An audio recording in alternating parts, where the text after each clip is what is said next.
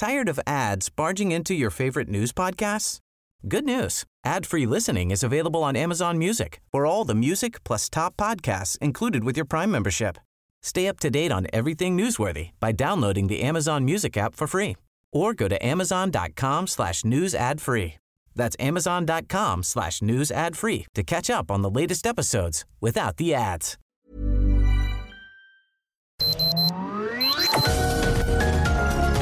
Heraldo Media Group presenta Sergio Sarmiento y Lupita Juárez.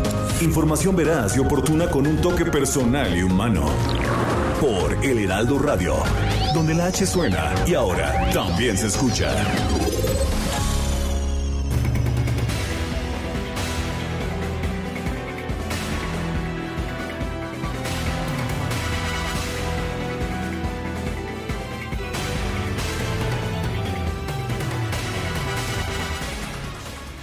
Los vamos a hallar, los vamos a buscar y vamos a ir a ver a Córdoba.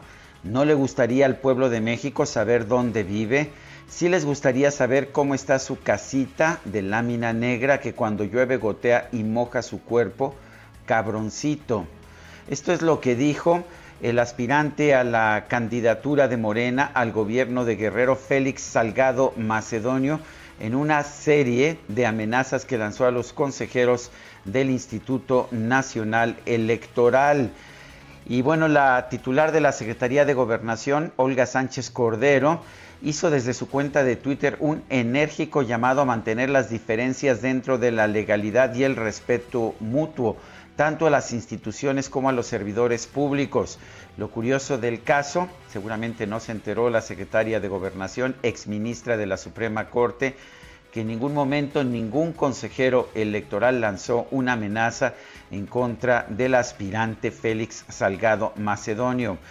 El uh, líder de Morena en el Senado, Ricardo Monreal, se sumó a la titular de gobernación e hizo un llamado a Salgado Macedonio y a sus simpatizantes a serenarse en su protesta contra las decisiones del INE de retirar el registro a su candidatura. A nadie conviene en este momento, dijo, calentar más los ánimos ni polarizar más a la sociedad.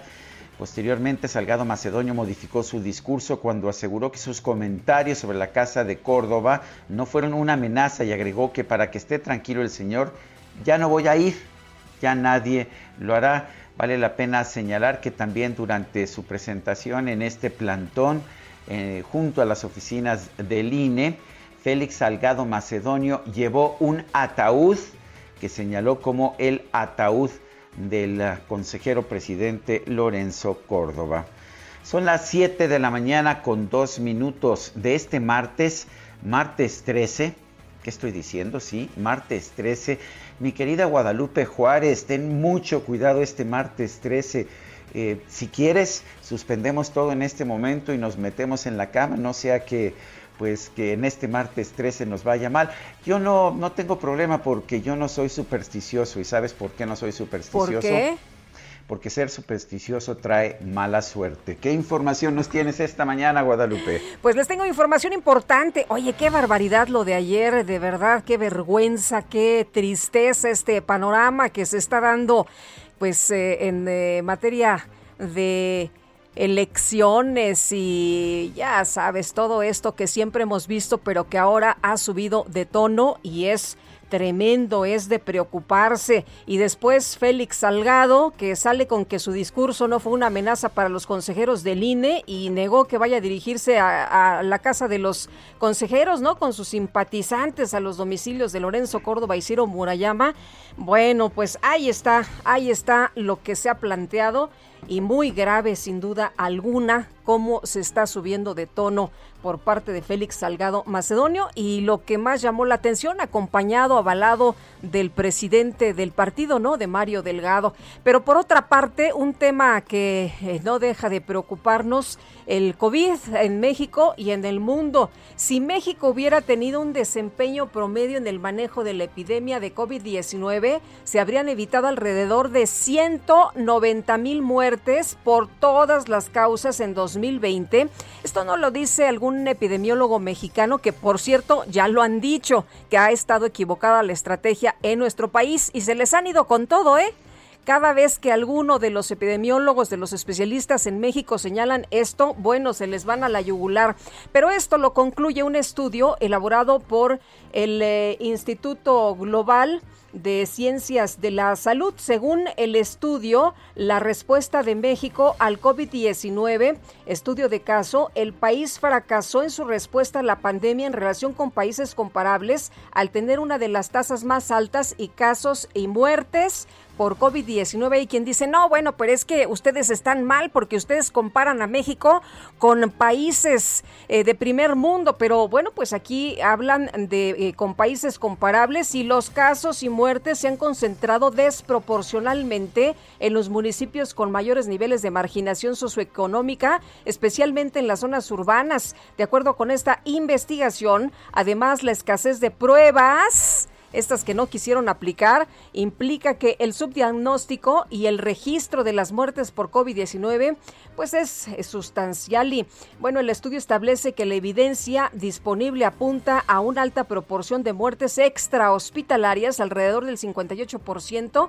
grandes desigualdades en el acceso a pruebas y atención médica, una gran variación en la calidad de atención y una carga muy desigual de la enfermedad entre regiones y grupos sociales. Y bueno, dice que esto se debe a que las proyecciones del gobierno sobre el uso de la pandemia, sobre el curso, quiero decir, de la pandemia y las expectativas sobre las probables consecuencias de la emergencia fueron demasiado optimistas, infundadas y condujeron a una eh, planeación o planificación deficiente.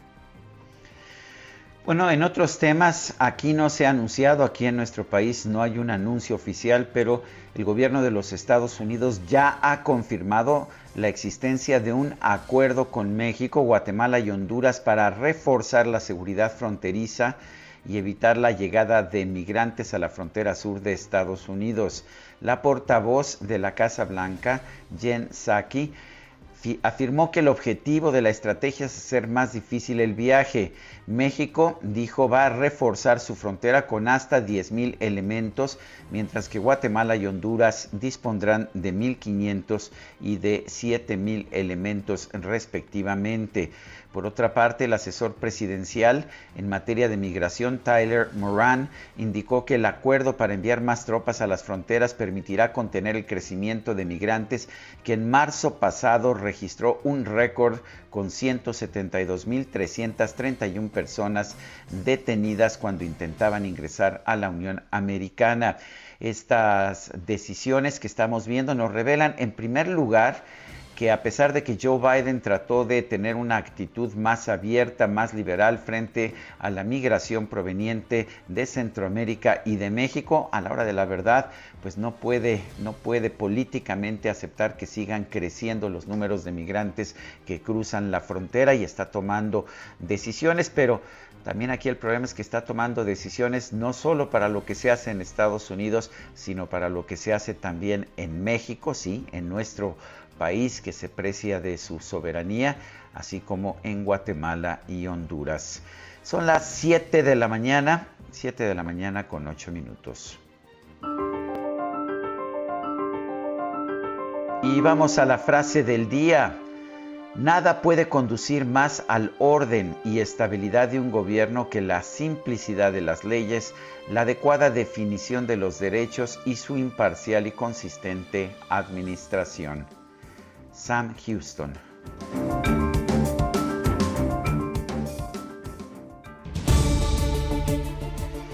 Y las preguntas, ya sabe usted que nos gusta preguntar, a mucha gente de nuestro público le gusta responder. Ayer por la mañana hicimos la siguiente pregunta.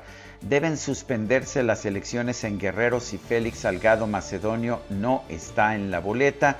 Nos dijo que sí 6.5% de quienes respondieron que no, 92.6% no consideran que deban suspenderse las elecciones en Guerreros y Félix Salgado Macedonio no está en la boleta. Eh, ¿Quién sabe? La respuesta muy pequeña en esta ocasión, 0.9%, recibimos 7.508 votos. Esta mañana ya coloqué la siguiente pregunta en mi cuenta personal de Twitter arroba Sergio Sarmiento. ¿Son aceptables las amenazas de Félix Salgado Macedonio a los consejeros electorales? Nos dicen sí, así es la política, 3.2%. No, son amenazas ilegales, 95%. No sabemos, 1.8%. Hemos recibido en 59 minutos 1.392 participaciones. Las destacadas del Heraldo de México.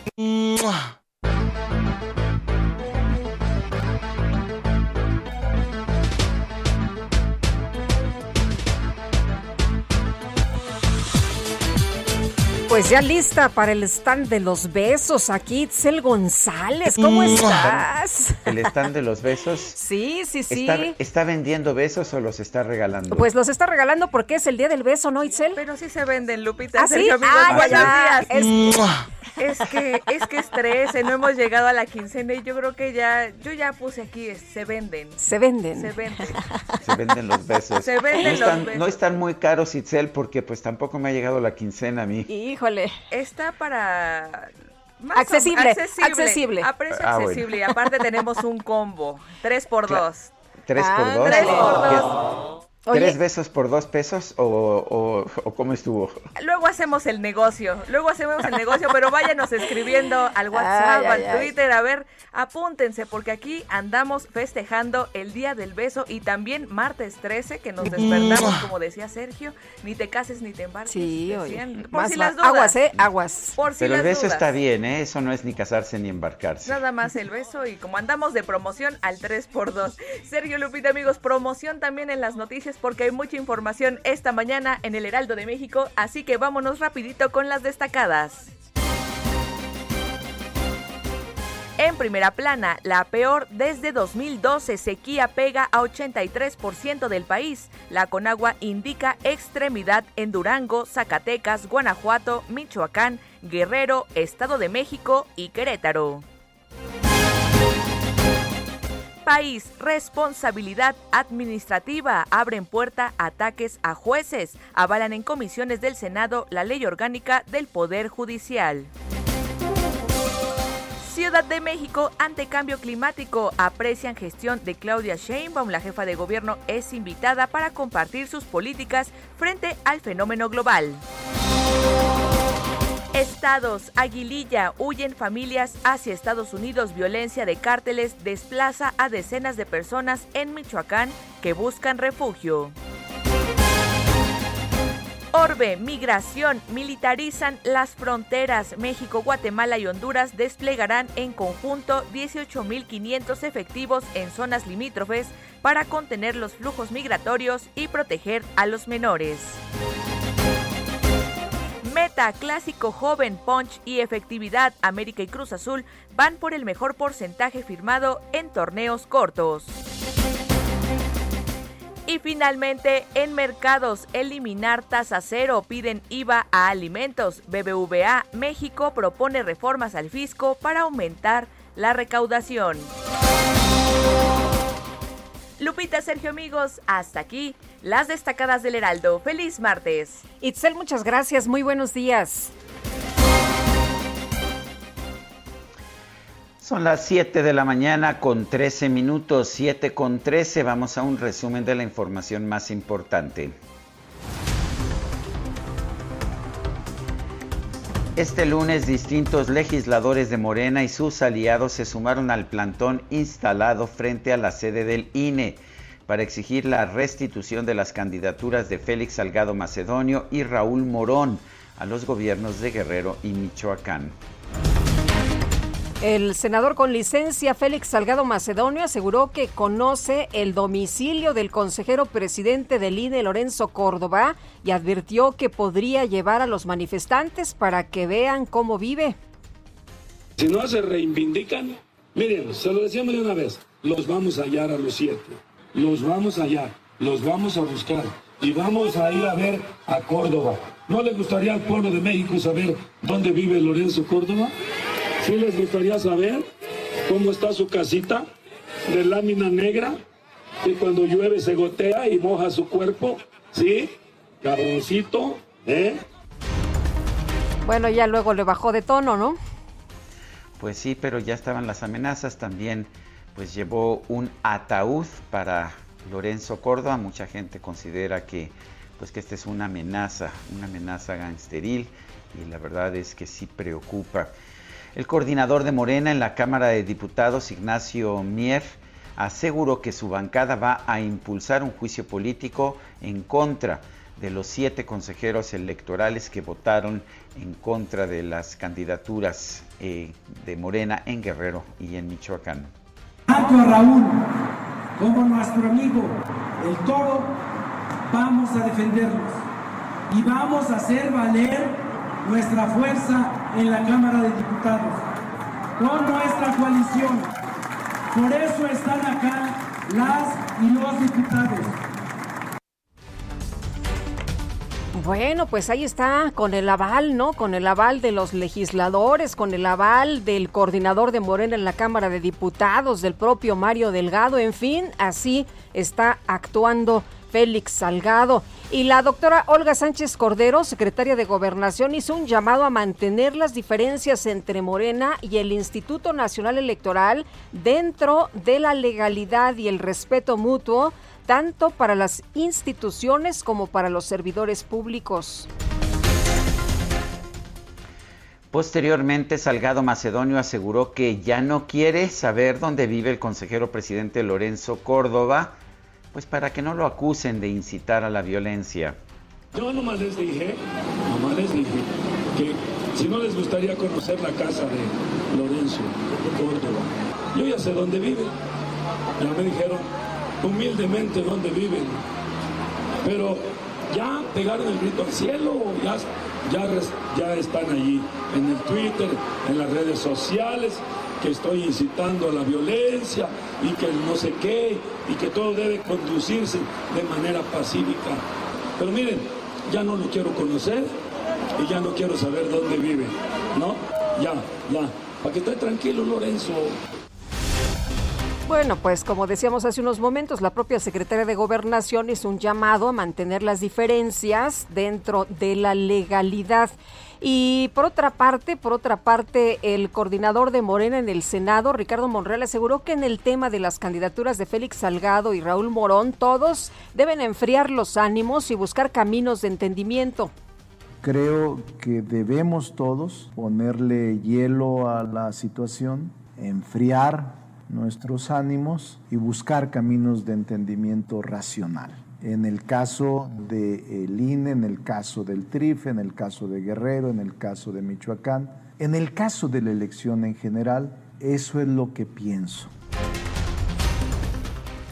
Este lunes, militantes de Morena en Guerrero, incluidos exaspirantes a presidencias municipales, tomaron las oficinas del Comité Estatal del Partido para exigir que se retiren los registros de las candidaturas impuestas. Y la candidata del PRI a la presidencia municipal de Ciudad Juárez, Chihuahua, Adriana Fuentes, fue detenida junto con un grupo de personas que se manifestaban en contra de la construcción de una ruta pretroncal de transporte público. El Tribunal Electoral del Poder Judicial de la Federación hizo público el proyecto de sentencia del magistrado Felipe Fuentes en el que propone confirmar los lineamientos que aprobó el Instituto Nacional Electoral para evitar la sobrerepresentación en la Cámara de Diputados. El ex candidato presidencial Ricardo Anaya aseguró que va a ayudar a quitarle a Morena la mayoría en San Lázaro en las próximas elecciones para recuperar los equilibrios y detener el desastre que hay en el país. Diputados de bancadas de oposición exigieron modificar el proyecto de la ley orgánica de la Fiscalía General de la República, ya que diversas organizaciones civiles han advertido que se mantienen riesgos como la concentración de facultades en su titular y una nula rendición de cuentas. El ex senador Jorge Luis Lavalle Mauri compareció ante un juez federal para que su defensa aporte pruebas ante las acusaciones en su contra por presuntamente haber recibido sobornos dentro del caso Odebrecht. Se va a quedar, se va a quedar pues en eh, el reclusorio en lo que se lleva este proceso. El primer tribunal colegiado en materia penal rechazó un amparo promovido por la defensa de Karime Macías, ex esposa del ex gobernador de Veracruz, Javier Duarte, en contra de las órdenes de aprehensión y extradición en su contra por daño al patrimonio del Estado por 112 millones de pesos. Y un tribunal federal negó a Kamel Nasif, conocido como el rey de la mezclilla, un amparo en contra de la orden de aprehensión librada en su contra por el delito de tortura en agravio de la periodista Lidia Cacho. La Secretaría de Marina informó que 30 elementos de la dependencia fueron detenidos por su presunta responsabilidad en el delito de desaparición forzada por hechos registrados en Nuevo Laredo, Tamaulipas, en el año de 2014. Y un juez de los Estados Unidos determinó que el juicio del líder de la organización religiosa La Luz del Mundo, Nazón Joaquín García, se llevará a cabo el próximo 27 de septiembre. La jefa de gobierno de la Ciudad de México, Claudia Sheinbaum, recibió una invitación de parte del gobierno de los Estados Unidos para participar en una cumbre en la cual se abordará el papel de los gobiernos locales en la batalla contra el cambio climático. El asesor de la Casa Blanca, Tyler Moran, aseguró que el gobierno de los Estados Unidos alcanzó acuerdos para que México, Honduras y Guatemala coloquen más tropas en sus fronteras para frenar los flujos de migración ilegal. La Secretaría de Relaciones Exteriores de nuestro país afirmó que México va a continuar con sus acciones de seguridad a lo largo de ambas fronteras, con el objetivo de atender el fenómeno migratorio y combatir a los grupos criminales dedicados al tráfico de personas. Y un estudio elaborado por el Instituto eh, Global de Ciencias de la Salud de San Francisco señaló que si México hubiera tenido un desempeño promedio en el manejo de la epidemia de COVID-19, en 2020 se habrían evitado alrededor de 190 mil muertes por todas las causas. Este lunes, la Coordinadora Nacional de los Trabajadores de la Educación comenzó el levantamiento de una encuesta entre los maestros del país para determinar quién debe decidir el regreso a las clases presenciales, el gobierno, el sector salud, los propios docentes, los padres de familia o una mesa integrada por todos ellos. El gobernador de Puebla, Miguel Barbosa, consideró que otro año escolar de manera no presencial podría afectar de fondo al sistema educativo mexicano, por lo que estima que el regreso a las aulas en su estado se va a llevar a cabo en el mes de agosto. La Secretaría de Salud Federal informó que este lunes se registraron 364 muertes por COVID-19 en México, con lo que ya suman 209.702 decesos y 2.281.840 casos confirmados. Constanza Lozada, directora general de Pfizer México, aseguró que la farmacéutica mantiene firmes los convenios que signó con México para suministrar la vacuna contra COVID-19. Destacó que en abril van a entregar más dosis de lo que previamente se había acordado. El secretario general de la ONU, Antonio Guterres, sugirió a los gobiernos de todos los países que establezcan un impuesto a la solidaridad o al patrimonio para aquellas personas que se beneficiaron económicamente durante la pandemia, con el objetivo de reducir las desigualdades.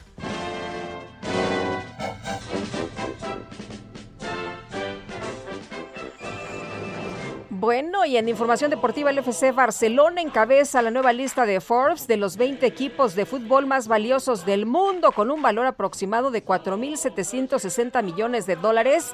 En segundo lugar aparece el Real Madrid con 4.750 millones de dólares.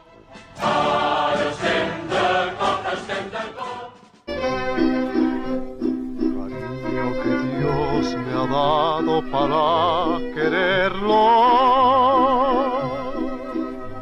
Cariño que a mí me quiere sin interés.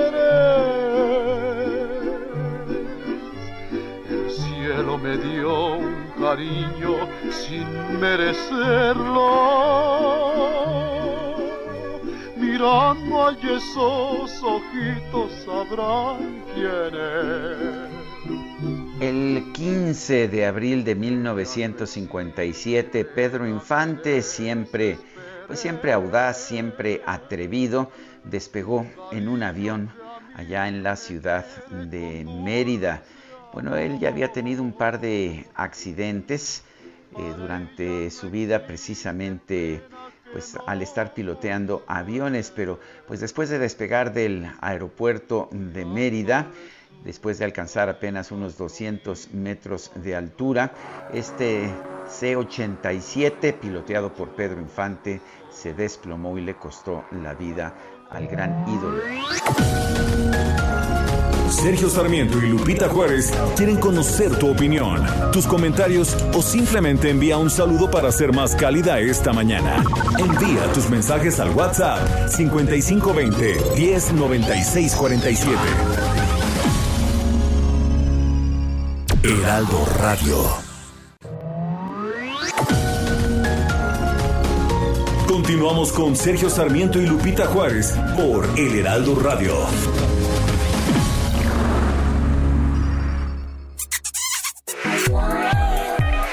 Internacional del Beso se celebra el 13 de abril de cada año. Fue en el 2013 que una pareja de tailandeses rompió el récord mundial del beso más largo del mundo. Pasaron 58 horas, 35 minutos y 58 segundos sellando sus labios en un maratón de besos. Sí, más de dos días con las bocas unidas durante un festejo de San Valentín. Existen muchas teorías relacionadas con el origen del beso. Se cree que todo comenzó como resultado de la lactancia o quizá mucho más atrás, cuando los homínidos caminaban por el mundo y tenían que alimentar a sus crías a través de la boca. El beso no solo puede verse como un simple acto erótico, sino que va más allá de eso. Esta antigua práctica representa un excelente ejercicio que ayuda a quemar calorías, puede ayudar a fortalecer el sistema inmunológico, además de crear vínculos afectivos entre las personas. Es tan alto su poder que de acuerdo a ciertos estudios realizados por especialistas en la materia, el beso puede compararse a una droga natural, ya que provoca en los individuos un incremento de la oxitocina, la hormona responsable de generar cambios físicos y neurológicos como el placer, el enamoramiento y todo lo vinculado a la afectividad. Para las parejas que acostumbran a besarse, esto puede representar el tener una vida más longeva y feliz, ya que encierra un poder terapéutico y psicológico. En otras palabras, el beso puede representar un acto definitivo del éxito o fracaso entre los amantes. Sin él, no están presentes el deseo, la pasión y el amor por el otro.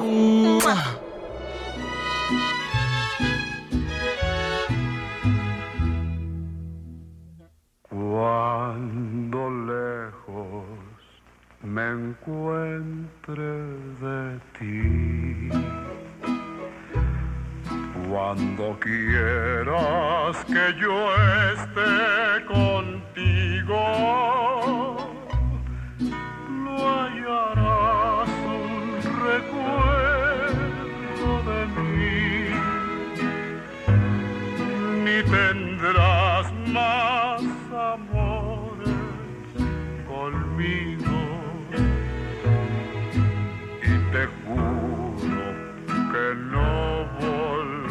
Bueno, pues seguimos escuchando a Pedro Infante, esto es No Volveré.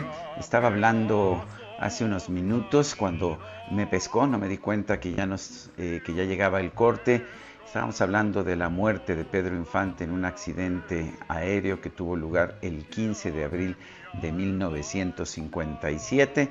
Yo estaba muy pequeño, Guadalupe, pero, pero conozco toda la evidencia histórica que nos señala que fue visto esto como una gran tragedia. Sí, para, cómo no. Y yo creo que tú y todos los mexicanos. mexicanos, la verdad de las cosas es que fue un gran ídolo, como le decía, ¿no? El ídolo del pueblo. Y mucha gente, Sergio, asegura que pues todavía lo ve, ¿no? Por ahí, por allá en Coajimalpa. Tenía una casa, fíjate, y mucha gente dice que todavía todavía lo ha visto y también dicen que Pedro Infante no ha muerto, que Pedro Infante pues siempre vivirá en los corazones de todos los mexicanos. Hasta ver Y esta es una clásica, No Volveré de Don Manuel Esperón. un arroyo de. Tenemos mensajes de nuestro público. Tenemos muchísimos mensajes esta mañana. Gracias a todos ustedes que nos escriben, que nos mandan WhatsApp en eh, voz, en eh, pues diferentes, en diferentes eh, medios que se contactan con nosotros esta mañana. Productivo martes. Uy, don Rodolfo, nosotros que ya nos queremos ir, ya es este pues Pedro Infante, martes 13, martes 13, Día del Beso. Dice, lo visto ayer afuera del INE me hizo recordar el porrismo que padecen las instituciones educativas como en la que me formé en el bachillerato. Qué lamentable es lo que nos comenta. Dice otra persona, no puede ser que un personaje como este señor Félix pueda gobernar. ¿Qué clase de gobernante sería? Es impensable que esta clase de personas quieran que gobierne.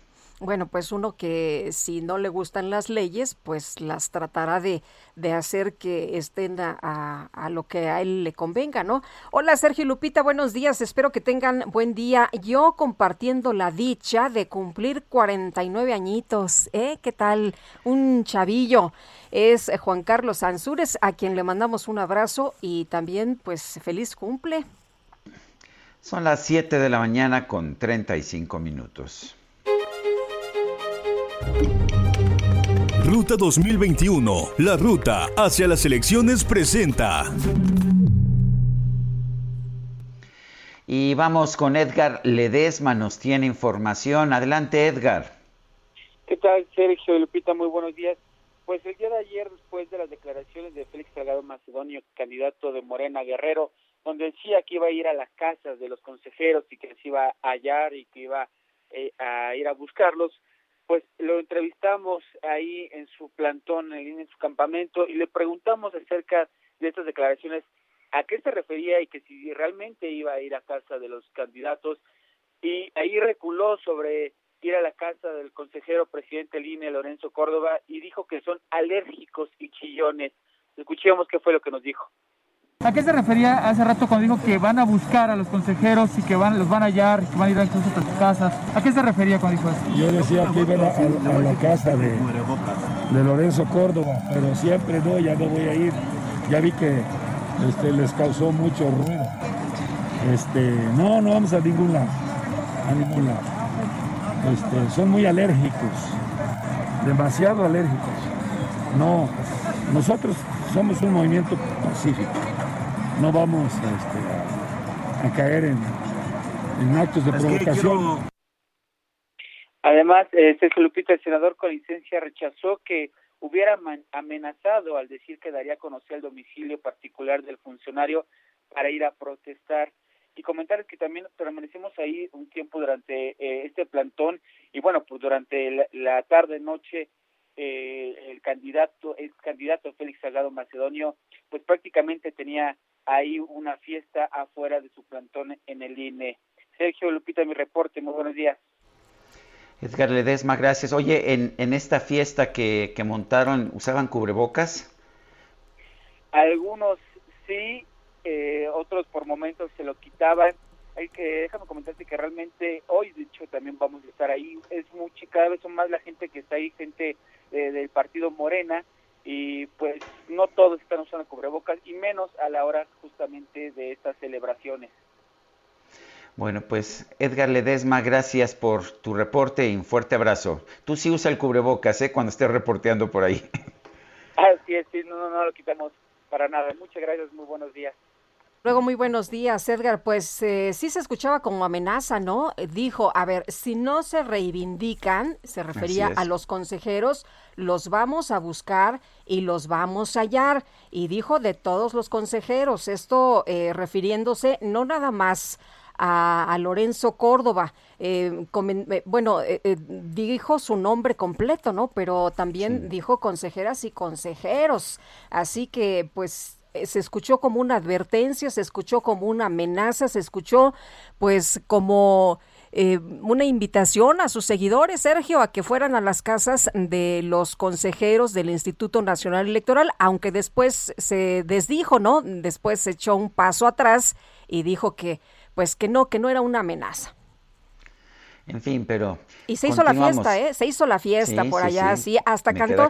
Fíjate, eh, invitaron a, un cuate de Félix Salgado Macedonio, de los eh, tengo entendido. Estuvieron ahí cantando. Llegó la gente por ahí eh, después de las 8 de la noche a, a echar la cantada, la fiesta. Hasta Mario Delgado se echó por ahí pues un palomazo, en fin, hicieron, armaron, armaron su guateque por allá en las inmediaciones del Instituto Nacional Electoral. Bueno, la secretaria de Gobernación, Olga Sánchez Cordero, pidió que se mantenga el respeto y la cordialidad entre las instituciones, los partidos políticos y los servidores públicos. Vamos con Itzel González.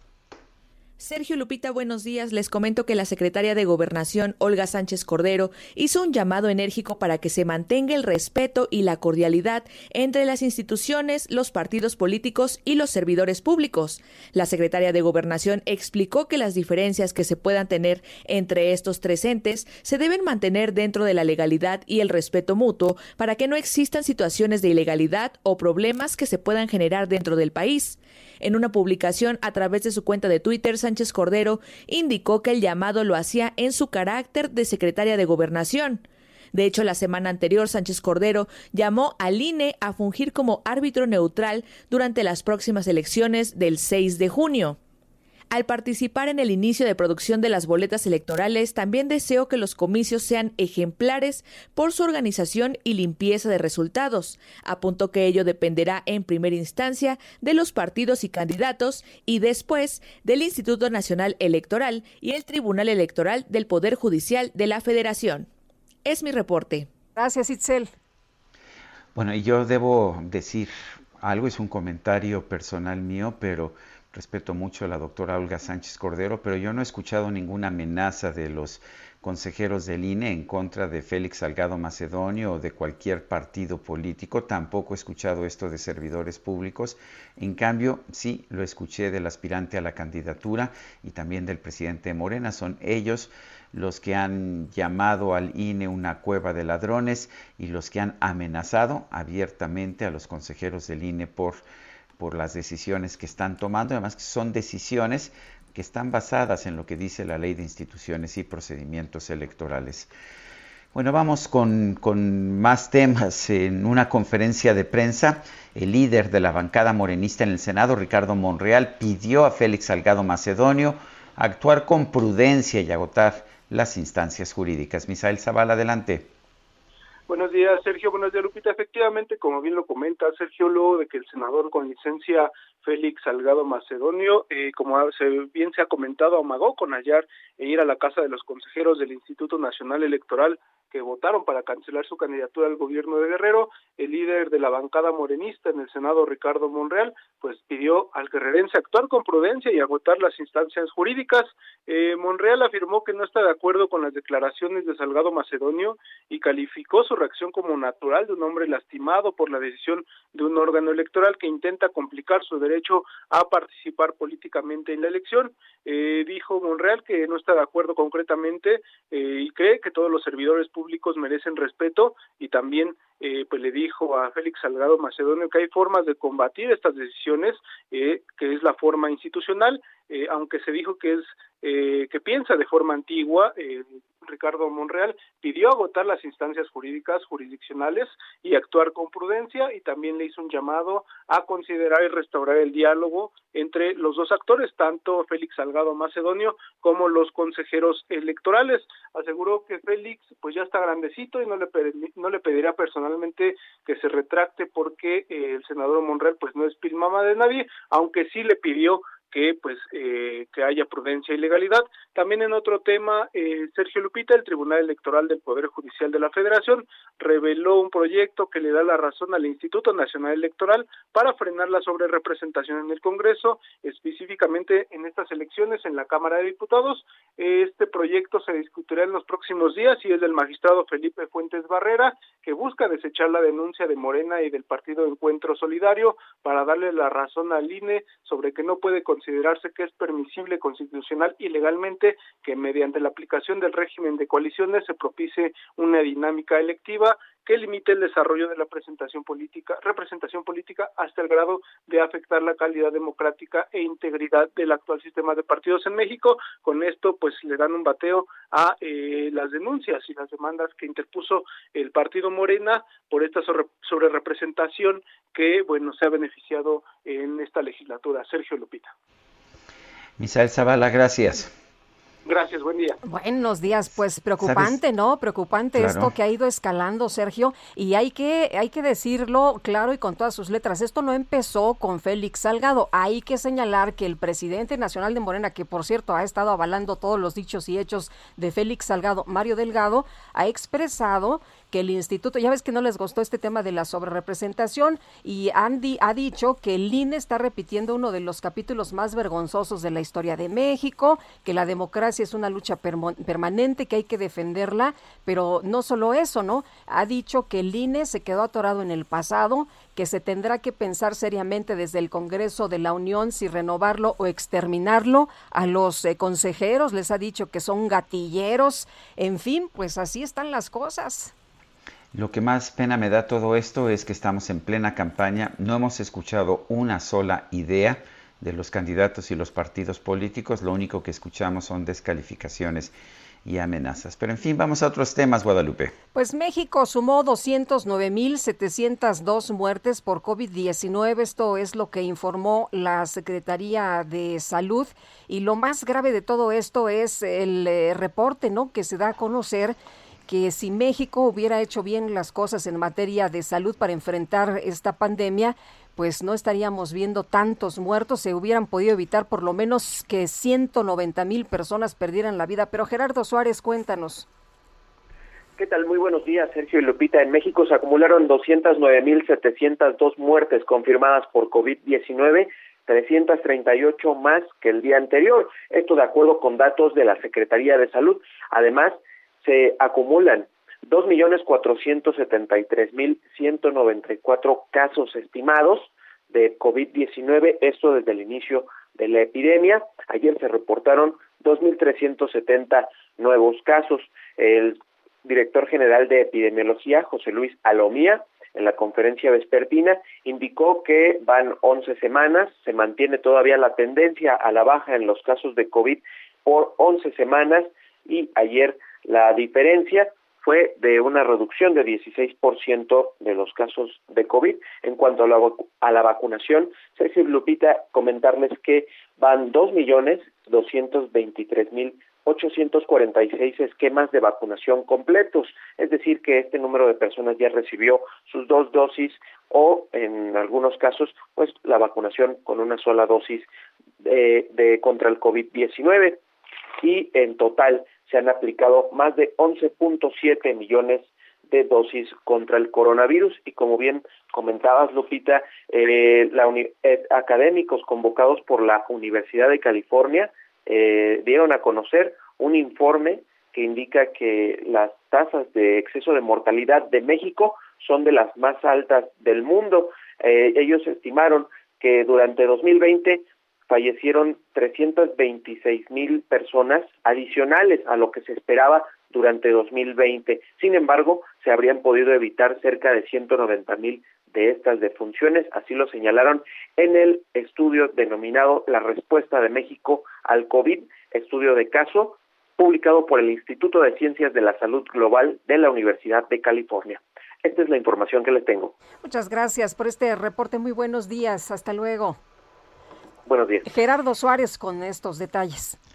Bueno, y la verdad es que pues ya no podemos afirmar que, que hay otros datos, así de sencillo, lo que nos están diciendo los especialistas de todo el mundo es que se han cometido errores en nuestro país y bueno, pues ah, así son las cosas.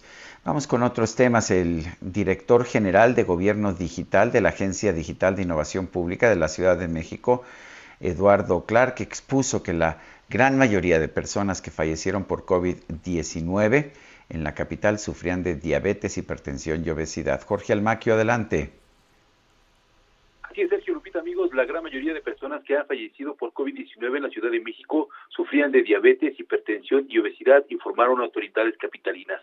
El director general del Gobierno Digital de la Agencia Digital de Innovación Pública, Eduardo Clark, expuso que en el 30% de muertes por SARS-CoV-2 las personas padecían diabetes, en el 40% tenían presión alta y el 20% obesidad. Indicó que de todo el universo el 50% contaba con por lo menos dos de estos padecimientos. Escuchemos.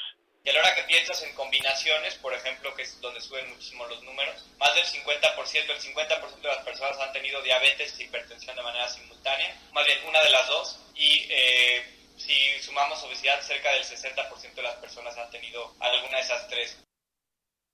Eduardo Clark dijo que son números muy altos que indican que estas comorbilidades son algunos de los factores de riesgo más asociados a las personas que desafortunadamente muestran los cuadros más graves de COVID en la capital del país. Por otro lado, la jefa de gobierno, eh, Claudia Sheinbaum, aceptó la invitación del presidente Joe Biden para participar en un evento internacional de cambio climático. Sheinbaum Pardo dijo sentirse muy honrada y agradeció la propuesta para hablar de manera virtual ante especialistas, líderes y gobernantes de todo el mundo. Precisó que evitará hablar de los logros obtenidos en la capital del país para evitar también no incurrir en un delito electoral. Escuchemos y él es quien firma la invitación para asistir a un evento vía virtual en donde van a asistir diferentes líderes eh, mundiales, en científicos, gobernadores, alcaldes, para discutir el tema del clima. Vamos a ser muy cautelosos para no hablar de los logros de la ciudad, sino más bien en términos generales para evitar cualquier tema electoral, pero sí vamos a participar en el evento expuso que la invitación que recibió fue firmada por John Kerry, quien fue nombrado por el presidente Biden para atender los asuntos de cambio climático. También expresó que en general será importante hablar en este foro sobre el papel de las ciudades en la política del cambio climático y las acciones que se tienen que desarrollar desde el ámbito de lo local a lo global. Sergio Lupita, amigos, el reporte que les tengo. Gracias, Jorge Almaquio, por esta información. Buen día, hasta luego. Hasta luego. El gobierno de los Estados Unidos aseguró acuerdos para que México, Honduras y Guatemala coloquen más tropas en sus fronteras en medio de este creciente número de migrantes que llegan a la frontera sur estadounidense. A ver, Juan Guevara, cuéntanos esta porque no nos la sabíamos. Bueno, así es. Fíjate que eh, eh, Joe Biden, presidente de los Estados Unidos, anunció el día de ayer en la Casa Blanca acuerdos, como tú mencionas, con México, Guatemala y Honduras. ¿Qué es lo que está pasando? Lo que está pasando es que hay una ola de migrantes de Centroamérica que pasan por, que, inician en Honduras, que van el por El Salvador o que están en Guatemala. Y de ahí migran las caravanas famosas que pasan por todo México, desde el sur de México hasta las fronteras norte de los Estados Unidos. ¿Qué es lo que está pasando específicamente en Texas, por ejemplo, Lupita y Sergio? Lo que está pasando es que estamos empezando a ver abusos de la, patrulla fronteriza. De hecho, hace algunos días salieron los reportes de escándalos en donde, eh, al parecer, presuntos eh, agentes de la patrulla fronteriza, pues habían tenido, habían sido eh, acusados de acoso para los niños que llegan sin padres a la frontera. Entonces está volviendo una crisis humanitaria aquí en Texas y a lo largo de la frontera sur de los Estados Unidos. Joe Biden, aunque es un presidente pro inmigrante, una de las cosas que ha mencionado, y eso fue de los cambios que hizo con Kamala Harris la semana pasada, es que tampoco va a abrir las fronteras a todo el mundo para que empiecen a llegar, que es el mensaje que resonó en Centroamérica. Eh, se han hecho varias cosas, por ejemplo, eh, se acaba de activar el TPS, se acaba de activar la forma de pedir asilo político en los Estados Unidos, cosa que Trump lo había eliminado. Ahora están empezando a llegar caravanas migrantes, pero definitivamente eh, está sobrecapacitada. Hay demasiada gente en la frontera. Entonces, lo que Estados Unidos le pide a México, específicamente a México, a Honduras y a, Guatemala, es que existan tropas por en sus fronteras para poder detener aquellos migrantes ilegales hacia los Estados Unidos en un esfuerzo para que puedan eh, contrarrestar estos flujos de migrantes que ya están pues ahora sí que sobrecargando la frontera de eh, Arizona, México, eh, Nuevo México, es decir, eh, se está empezando a convertir en un problema de crisis humanitaria. Muy bien, pues Juan, muchas gracias por este reporte. Muy buenos días. Buenos días, buenos días. Hasta luego. Buenos días. Fuerte abrazo, Juan Guevara, hablando de, de Estados Unidos. no solamente en el sur hay una crisis allá en el norte de los Estados Unidos, en Minneapolis. Hubo ayer y el domingo por la noche protestas, protestas muy violentas, después de que fue asesinado un, joven de raza negra por una policía, por una mujer policía de Minneapolis que trató de utilizar un taser, eh, pues un arma eh, digamos, hecha para paralizar eh, y utilizó en vez de eso una pistola y mató de un balazo a este joven que había sido detenido aparentemente porque se había vencido el registro de su automóvil. La, mujer policía ha señalado que fue un accidente, que pensó que tenía en su mano lo que tenía en su mano era este dispositivo electrónico, pero pues simple y sencillamente eh, disparó en su contra y el resultado ha sido una, pues una serie de protestas muy importantes. Eh, eso es lo que, lo que ha ocurrido allá en el norte de los Estados Unidos. El encargado de la seguridad, el jefe de policía de Minneapolis, ha señalado públicamente que se trató de un accidente pero las protestas han conmocionado a la ciudad de Minneapolis. Son las 7.54, Guadalupe Juárez y Sergio Sarmiento estamos en el Heraldo Radio. Que no aunque me haga pedazos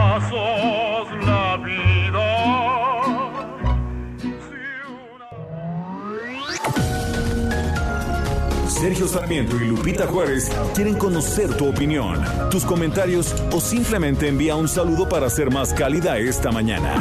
Envía tus mensajes al WhatsApp 5520 109647. Heraldo Radio. La HCL se comparte, se ve y ahora también se escucha.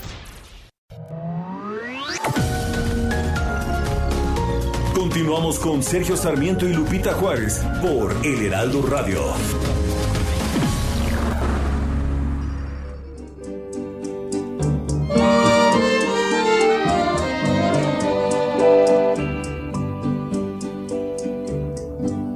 Pasaste a mi lado con gran indiferencia tus ojos ni siquiera voltearon hacia mí. Te vi sin que me vieras, te hablé sin que me oyeras.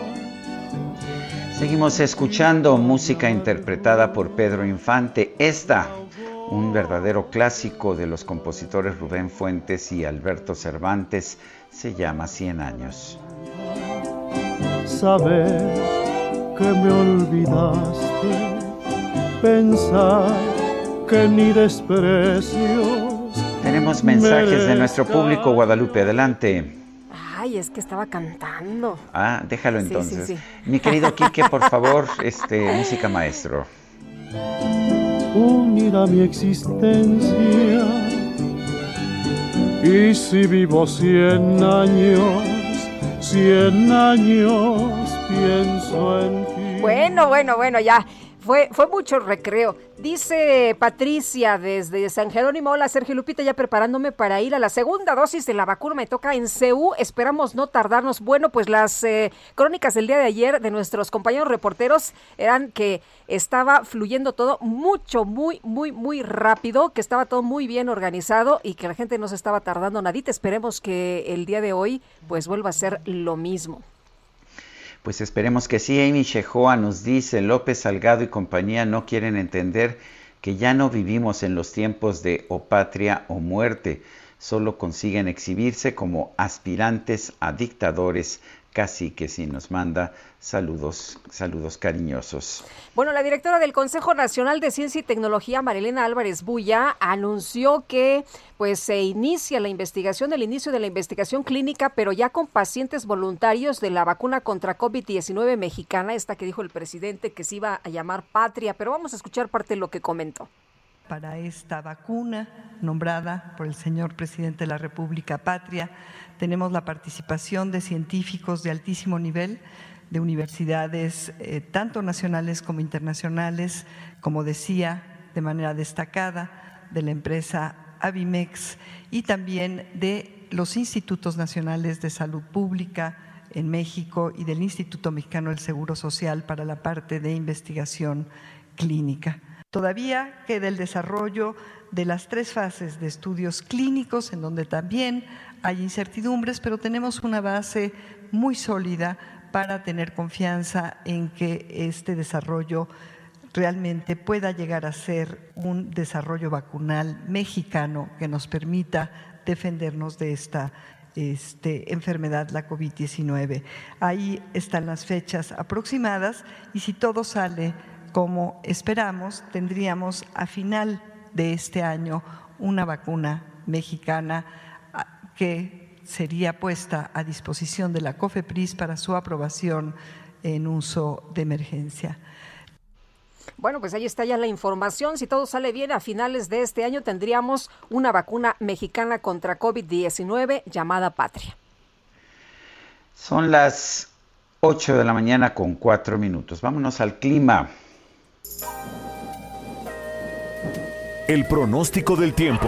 Sergio Sarmiento y Lupita Juárez. Jesús Carachure, meteorólogo del Servicio Meteorológico Nacional de la CONAGUA. Adelante con tu información. Hola Lupita, hola Sergio, ¿qué tal? Buenos días, buenos, días, días a los que nos escucha.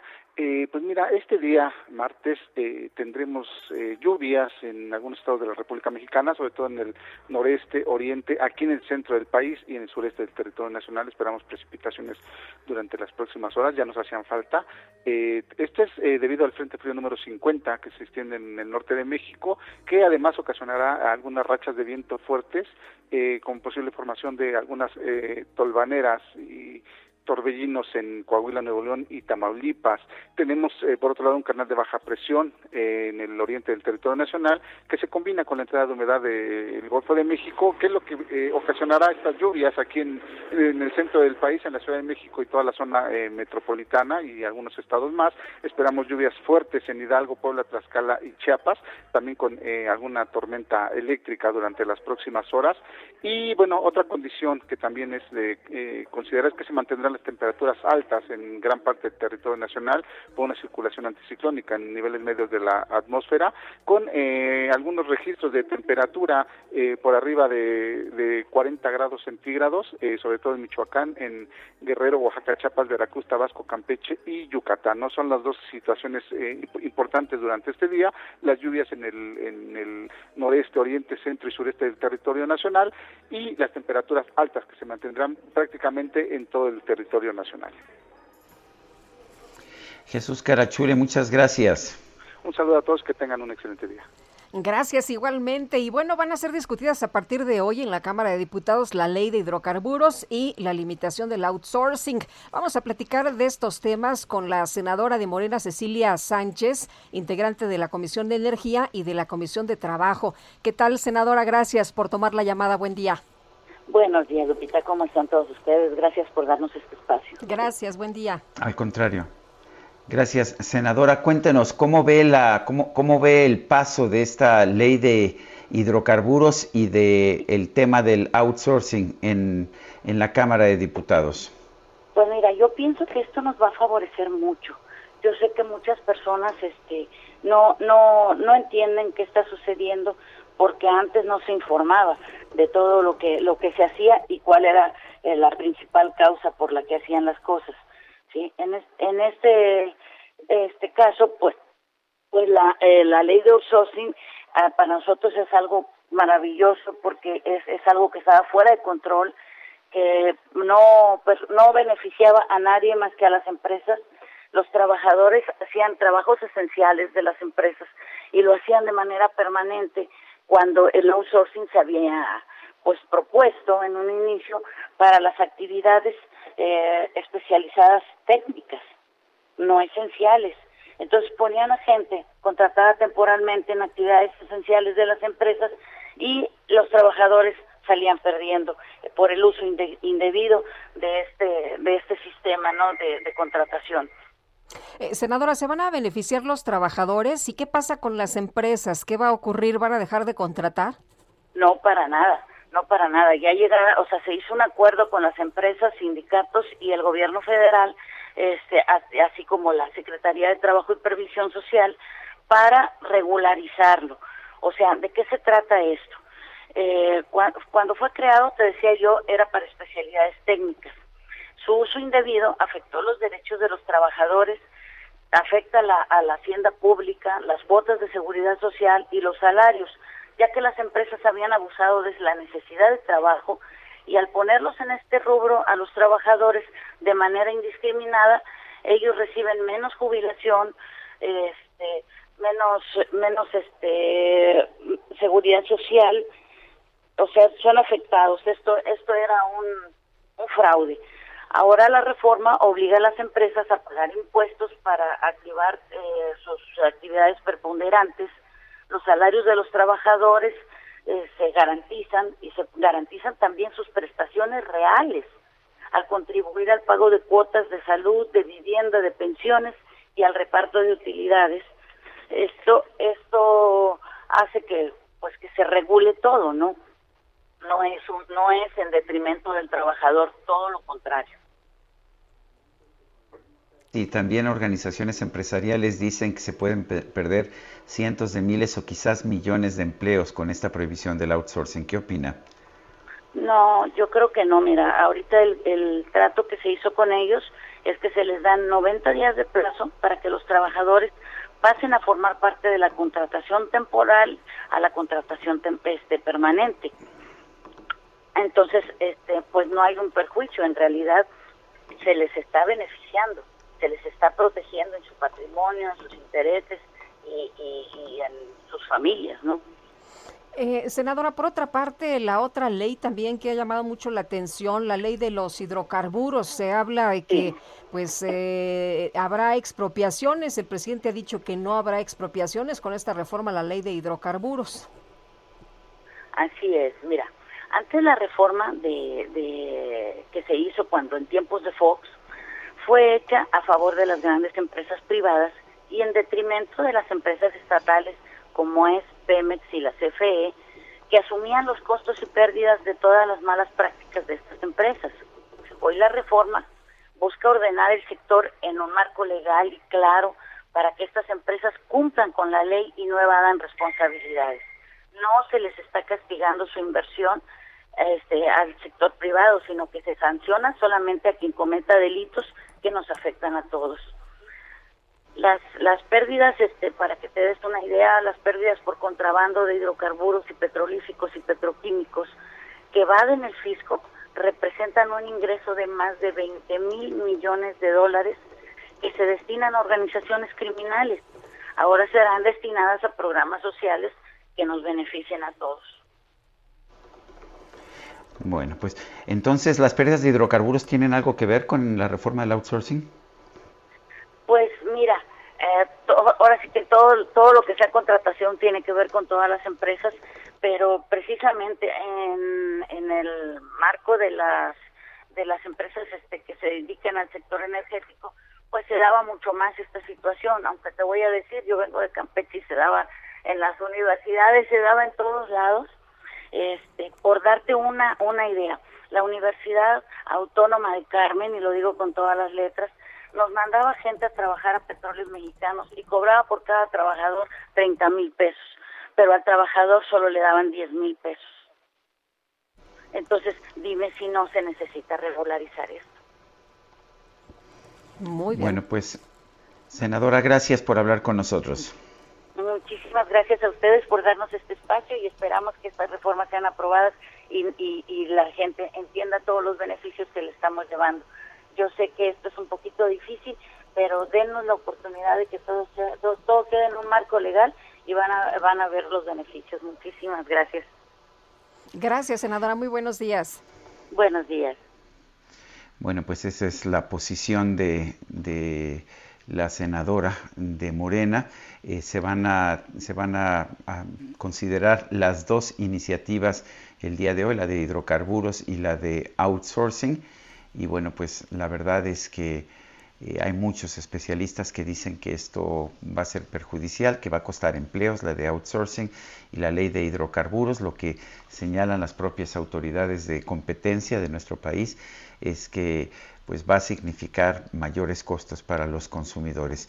Pero en fin, vamos con otros temas. En el seno de las Comisiones Unidas de Justicia y Estudios Legislativos del Senado fue aprobado el dictamen con el cual se propone una nueva ley orgánica del Poder Judicial de la Federación. Misael Zavala, adelante. Buenos días, Sergio. Efectivamente, eh, Morena, PRI, PRD y PES fueron las bancadas que en las comisiones del Senado avalaron la iniciativa presidencial para reformar la ley orgánica del Poder Judicial de la Federación, que para algunos senadores abriría la puerta a ataques directos a jueces y magistrados, ya que de último momento se aprobaron cambios al procedimiento de responsabilidad administrativa dentro del Poder Judicial de la Federación. Eh, sin el consenso de otras bancadas como el Movimiento Ciudadano y Partido del Trabajo, las comisiones incluyeron una adenda en la que modifican el artículo 112 de la Ley Orgánica del Poder Judicial en materia de procedimiento de responsabilidades administrativas, desde la investigación hasta el cumplimiento y ejecución de la sanción. Según el documento, pues ahora las investigaciones al interior del Poder Judicial, incluidos a jueces y magistrados, podrán iniciarse como consecuencia de quejas presentadas por particulares o por autoridades pertenecientes o no al Poder Judicial de la Federación. Según el documento, estos procedimientos de auditoría interna al interior del Poder Judicial eh, pues eh, se incluyen eh, visitas ordinarias, extraordinarias y el seguimiento a la evolución en la situación patrimonial y las visitas de inspección y auditoría a los, pues a todos los trabajadores del Poder Judicial.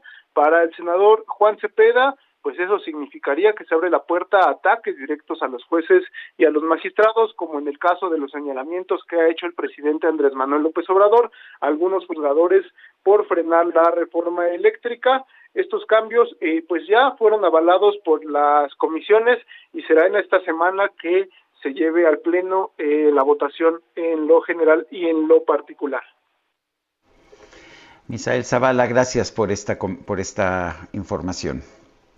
Gracias, buenos días.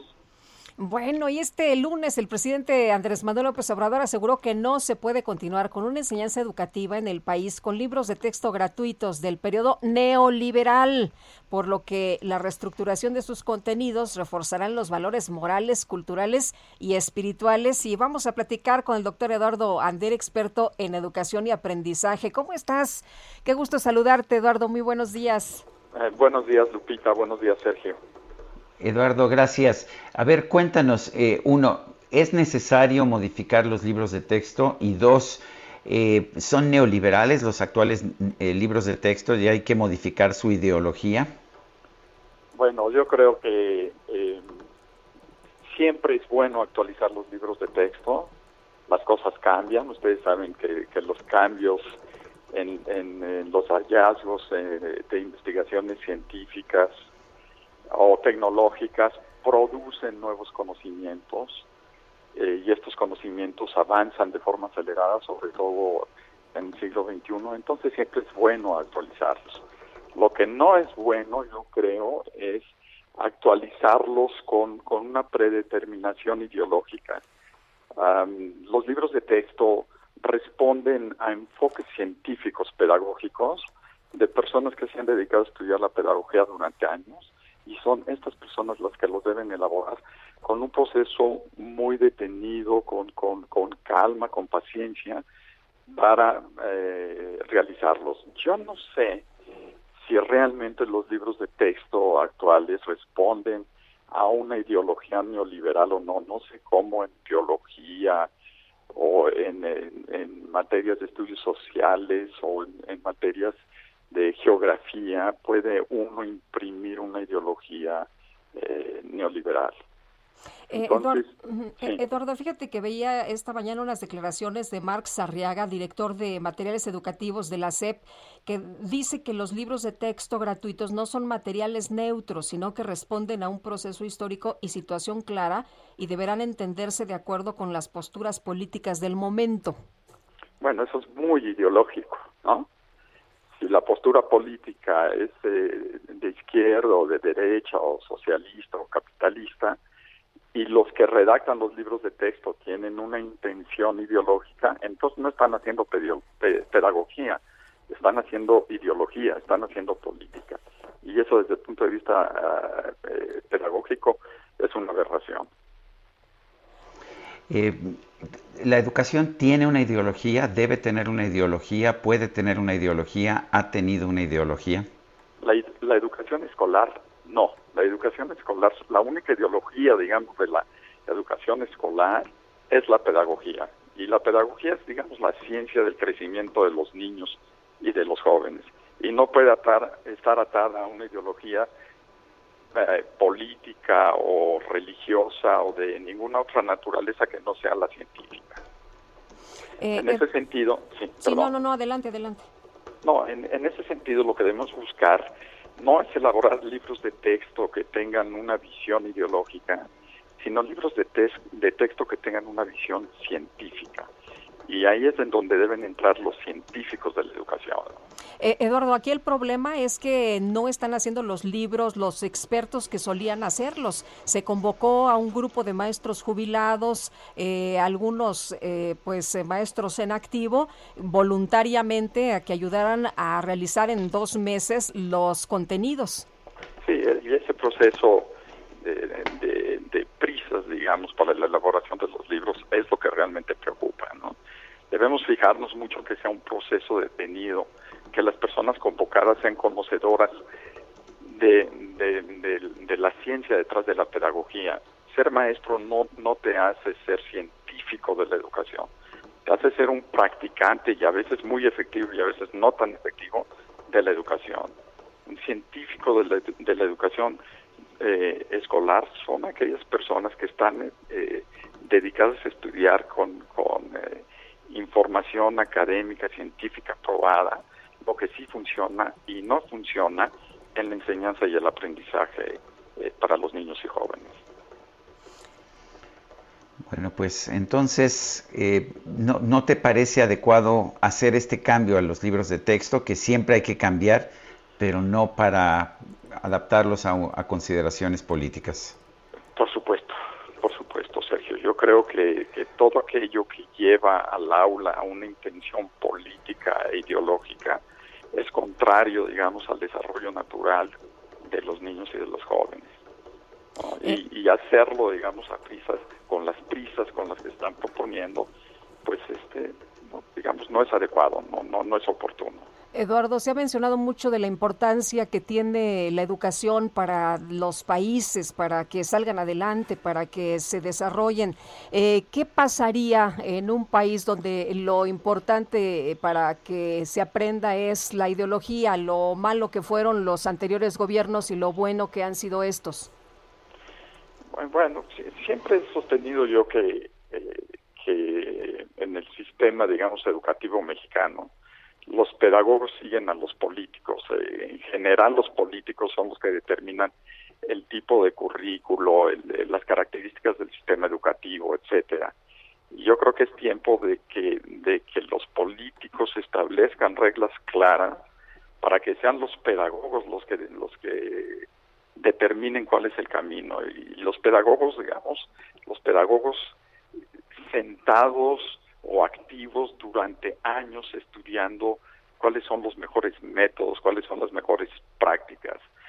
Yo conozco muy pocos países, pero sí los hay, digamos, sobre todo los nórdicos y dentro de los nórdicos, eh, Finlandia, donde los políticos siguen a los pedagogos. Los políticos les preguntan a los expertos y les dicen a ver qué debemos hacer, qué no debemos hacer, y eso es lo que lo que implantan en las leyes y no al revés. Aquí tenemos a políticos que están dictando lo que los niños deben de estudiar. ¿no?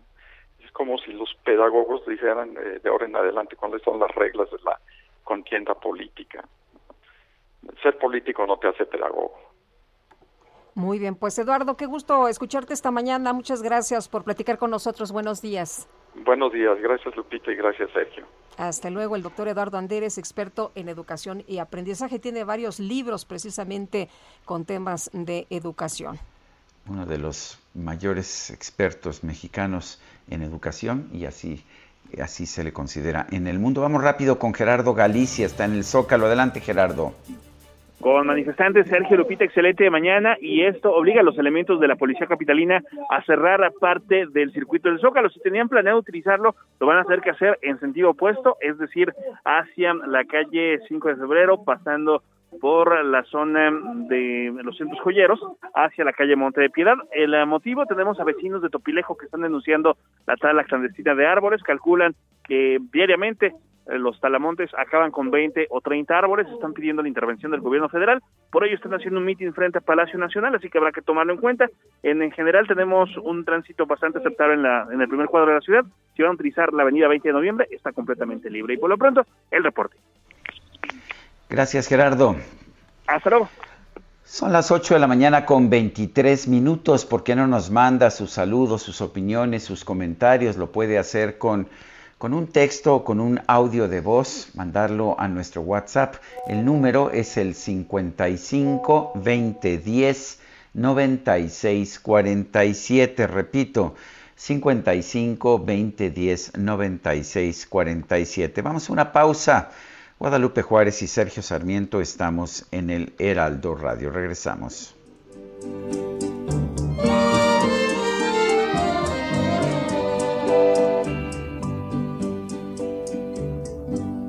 Pasaste a mi lado con gran indiferencia. Tus ojos ni siquiera voltearon hacia mí. Te vi sin que me vieras, te hablé sin que me oyeras y toda mi amargura se ahogó dentro de mí. Sergio Sarmiento y Lupita Juárez quieren conocer tu opinión, tus comentarios o simplemente envía un saludo para ser más cálida esta mañana. Envía tus mensajes al WhatsApp 5520 109647. Heraldo Radio, la HCL se comparte, se ve y ahora también se escucha. Continuamos con Sergio Sarmiento y Lupita Juárez por El Heraldo Radio. Jaque Mate con Sergio Sarmiento.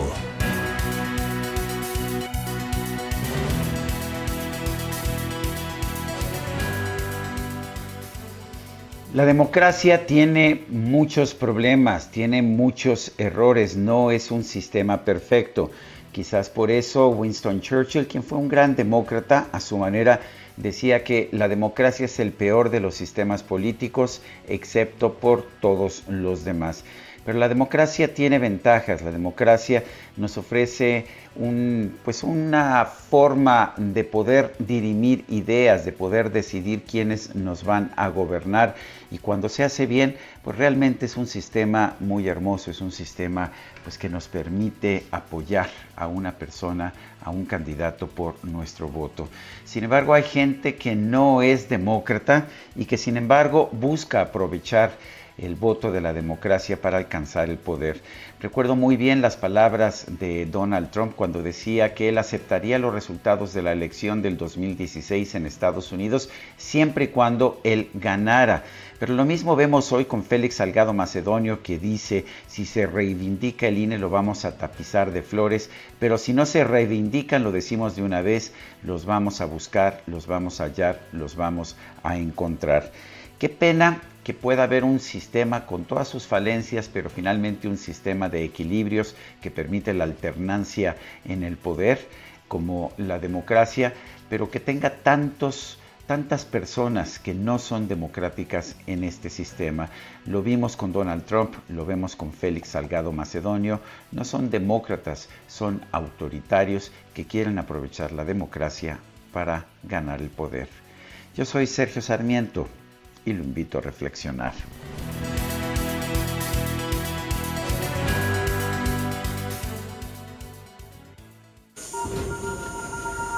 Reporte Metro con Ana Moreno. Ana Moreno, ¿cómo te va? Buenos días. Hola Lupita, muy buen día. Un saludo también para ti, Sergio, para todo el auditorio.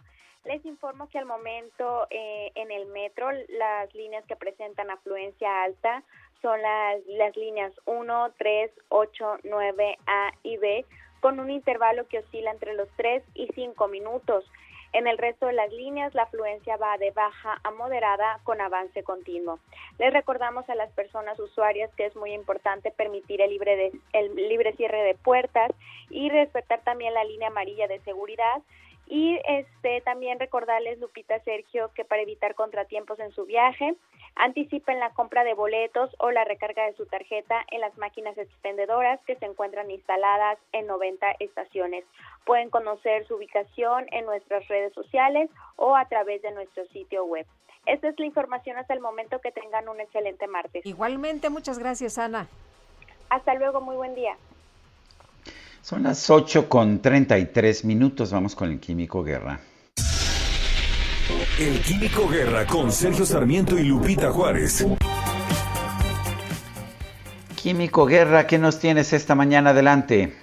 ¿Conocen ustedes, Sergio y Lupita, la tresidabomartifobia? Eh, no. ¿La qué? tresidabomartifobia. Es el miedo al número 13 Acuérdate ah. que en martes 13 ni te cases, ni te embarques, ni de tu casa te apartes. Ya ven que los aviones no tienen una fila número 13, muchos elevadores en edificios no tienen un piso 13. Fíjense que en la tradición cristiana se relaciona ese número 13 con la escena de la última cena, en donde el invitado número 13 vende al anfitrión por una bolsa de monedas. Para los vikingos el número 13 se relacionaba con Loki, el dios bromista, que ejemplificaba la maldad. En el tarot el número 13 simboliza la muerte. La ciudad de Constantinopla cayó un martes 13 de 1543. Marte es el dios romano de la guerra, por lo cual el Marte está regido por el planeta rojo desde la destrucción, la sangre y la violencia. La leyenda dice que un martes 13 se produjo la confusión de lenguas en la famosa Torre de Babel, después de que casi quede extinta la humanidad después del diluvio universal, los descendientes de los siete humanos familiares de Noé que sobrevivieron como únicos seres humanos del planeta, decidieron construir en Babilonia una torre tan alta que llegara al cielo y los protegiera de nuevos diluvios. Yahvé, el dios de Noé, eh, viendo que querían llegar hasta el cielo, ¿verdad? Lo cual era una blasfemia, hace que los constructores hablen lenguas diferentes y ya no se entiendan entre sí y abandonen la construcción y se esparzan por todos los confines de la tierra y esto tiene que ver también con un martes 13 que se produce la confusión de las lenguas. Pues de ahí viene esta cuestión de la tresidabomartifobia que mucha gente, ¿verdad?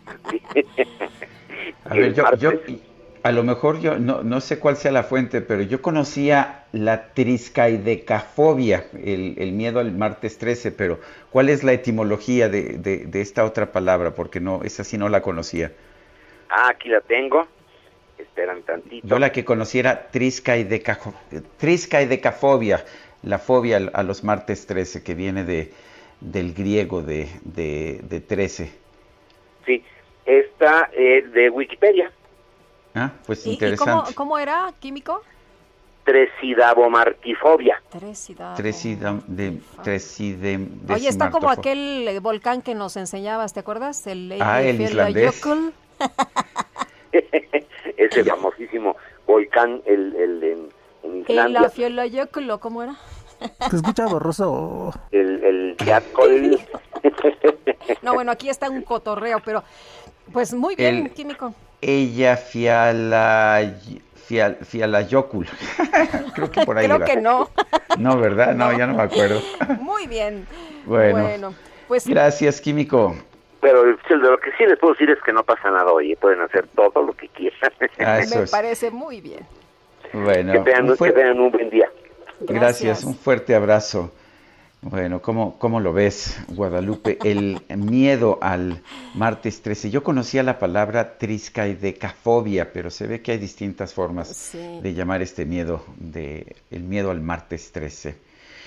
A ver, ah, no, ya vi, ya vi. Este sí, tresidavomartiofobia. La triscaidecafobia es el miedo al 13, nada más al número 13. Y el otro es al martes 13. Es la 13, el que decía, el que decía precisamente el químico. Todos los días se aprende algo nuevo. martiofobia. Pero vamos a seguirle, vamos a seguirle. vamos, que si no, que si no nos va a ir con mala suerte. Adelante, Guadalupe. Ruta 2021, la ruta hacia las elecciones presenta. Bueno, y vamos a platicar con Horacio Fernández Castillo, aspirante a diputado federal por Movimiento Ciudadano. Horacio, ¿qué tal? Muy buenos días. Buenos días, Lupita. Gracias por recibirnos, Sergio.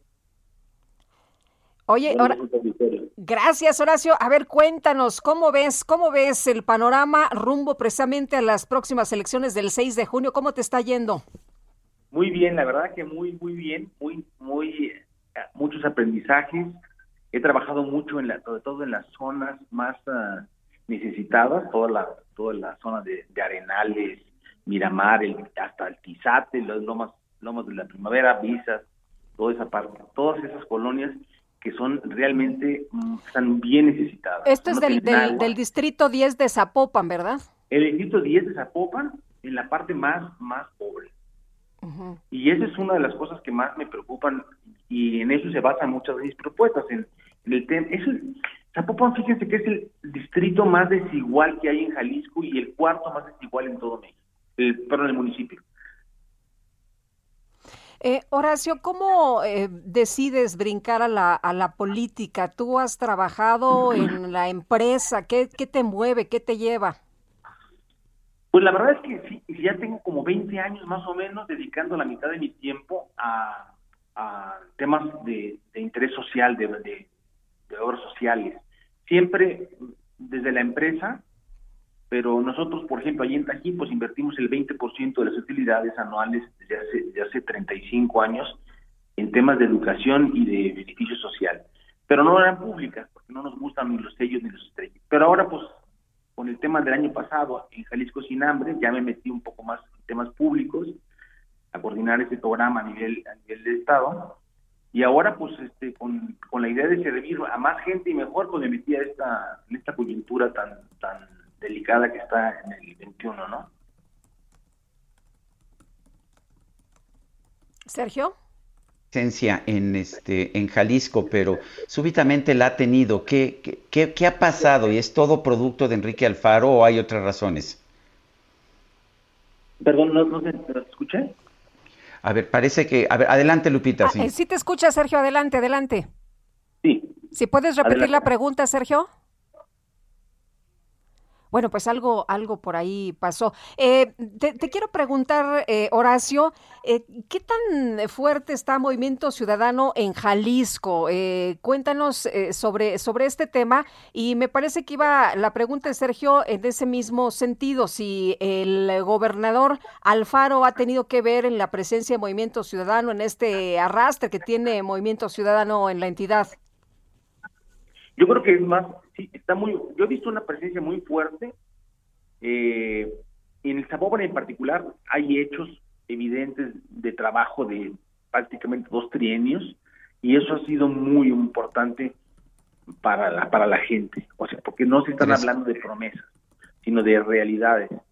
Eh, obviamente a nivel del Estado, pues el, el, el, desgaste de, de, de, Alfaro ha, sido importante, y hay, hay cosas que, le gusta a la gente y cosas que no le gusta, pero él, él se ha mantenido al margen de la, de la campaña prácticamente, él sigue en el gobierno y, nosotros trabajando con la gente. Eh, Horacio, ¿por qué escogiste Movimiento Ciudadano? ¿Por qué en otro partido? bueno, primero porque porque me identifico con algunas de las, la mayor parte de las posturas de, de, de Movimiento Ciudadano. Eh, y la invitación se me hizo se me hizo bien. Yo creo que me, dejan me van a dejar eh, libertad para para promover iniciativas que, que los empresarios a nivel nacional tenemos como muy muy claras no y, yo creo que esa es una de las de las no, no, no hay una agenda tan cerrada Muy bien, pues muchas gracias por platicar con nosotros. Estaremos muy atentos de las campañas y bueno, pues eh, ahí darán, eh, daremos eh, seguimiento y también darán todos los espacios del Heraldo seguimiento a lo que a lo que hagan los candidatos y muchas gracias por platicar con nosotros. Gracias a ustedes y no se olviden que somos nosotros el voto útil, el voto es inteligente. Muy bien, hasta luego. Saludos, Horacio Fernández Castillo, aspirante a diputado federal por Movimiento Ciudadano del Distrito 10 allá de Zapopan, en Jalisco. Bueno, y espero que ya, ya me están escuchando bien. Teníamos ahí algún problema de audio. ¿Ya me escuchas, Lupita? Adelante, adelante. Bueno, pues eh, en las inmediaciones del INE, Félix Salgado Macedonio, el aspirante a la gubernatura de Querétaro por Morena, dijo que haría pública información privada de los consejeros del instituto, que daría a conocer, por ejemplo, dónde se encuentra la casa de Lorenzo Córdoba para que la gente pueda ver cómo se baña, eh, cómo, cómo entra el agua a través de las láminas con la que está hecha su casa. Eh, María Marván es investigadora del Instituto de Investigaciones Jurídicas de la UNAM. Eh, doctora María Marván, siempre es un gusto hablar con usted. Una pregunta, ¿es correcto que pues, los políticos divulguen información privada de servidores públicos, de los árbitros electorales o de rivales?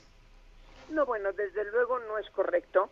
Y lo que hizo ayer Salgado Macedonio fue una eh, absoluta provocación y una amenaza a la integridad de Lorenzo Córdoba en particular y de todos los consejeros.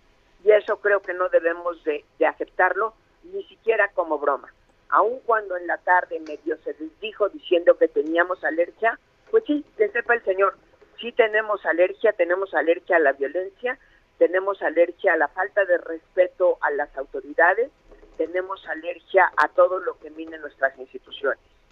Eh, doctora, decía Félix Salgado el día de ayer que pues eh, no iban a ir a la casa de los consejeros porque a muchos ya les había dado, pues que se habían asustado, ¿no? Que les había dado eh, miedo que no iban a ir. ¿Estas amenazas constituyen algún delito?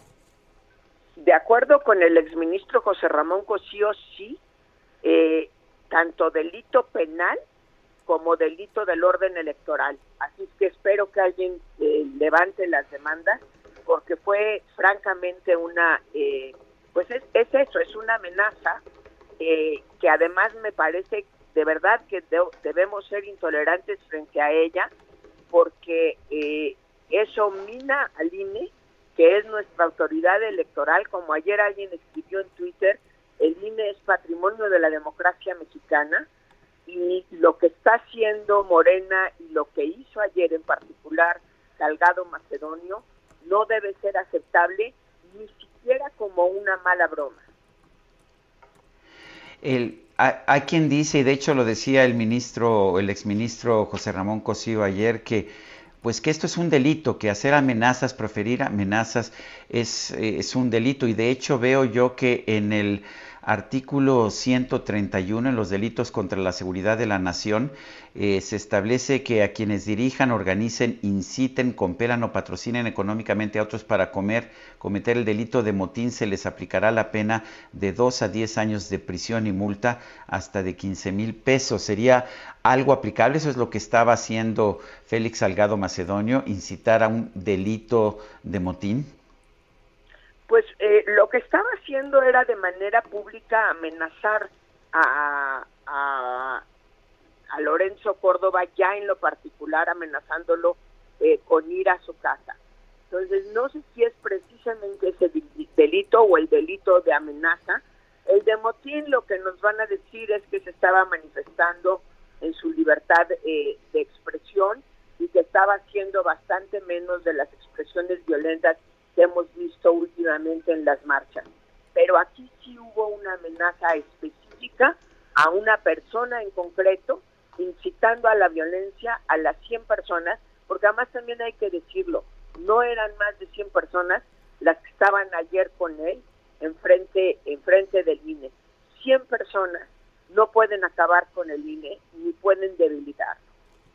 Eh, doctora, ¿no debemos asustarnos en tiempos electorales? Eh, ¿Esto es lo normal? ¿Acusaciones, eh, señalamientos, advertencias? Es, que yo creo que ayer sí pasó de lo normal.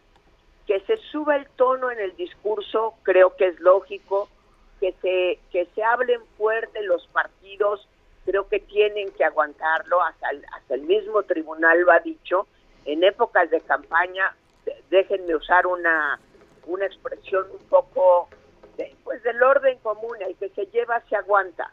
Uno sabe cuando entra como candidato, cuando entra como candidata, pues que le van a, a, responder fuerte los otros partidos y yo creo que es parte del, del de, la lógica de las campañas. Pero ayer pasaron dos cosas que no deben ser parte de la lógica de las campañas. Primero, la amenaza frontal a la institución. Eh, digo, es como si alguien dijera, para poder ganar el próximo partido Chivas, eh, Chivas América, voy a ir a matar al árbitro. Es, esa es la proporción de lo que dijo. ¿Sí? Este, y la segunda, ya hay una amenaza específica a una persona a un candidato, a una candidata, jamás le permitiríamos decir, como yo quiero ganar, voy a ir a la casa de mi oponente, fulano de tal, para, para ver cómo se baña y para que todos ustedes vean, lo vean. Me parece que ayer lo que vimos no entra dentro del discurso normal de una campaña política, es algo reprobable, a lo que no debemos dejar pasar, no nos debemos de acostumbrar y no lo debemos consentir, insisto, ni siquiera aunque lo hubiese dicho como broma. Y vuelvo a contestar, no es que seamos alérgicos, o bueno, sí somos alérgicos, somos alérgicos a la, a la incitación a la violencia y al no respeto a una democracia que nos ha costado 40, 50 años haberla construido.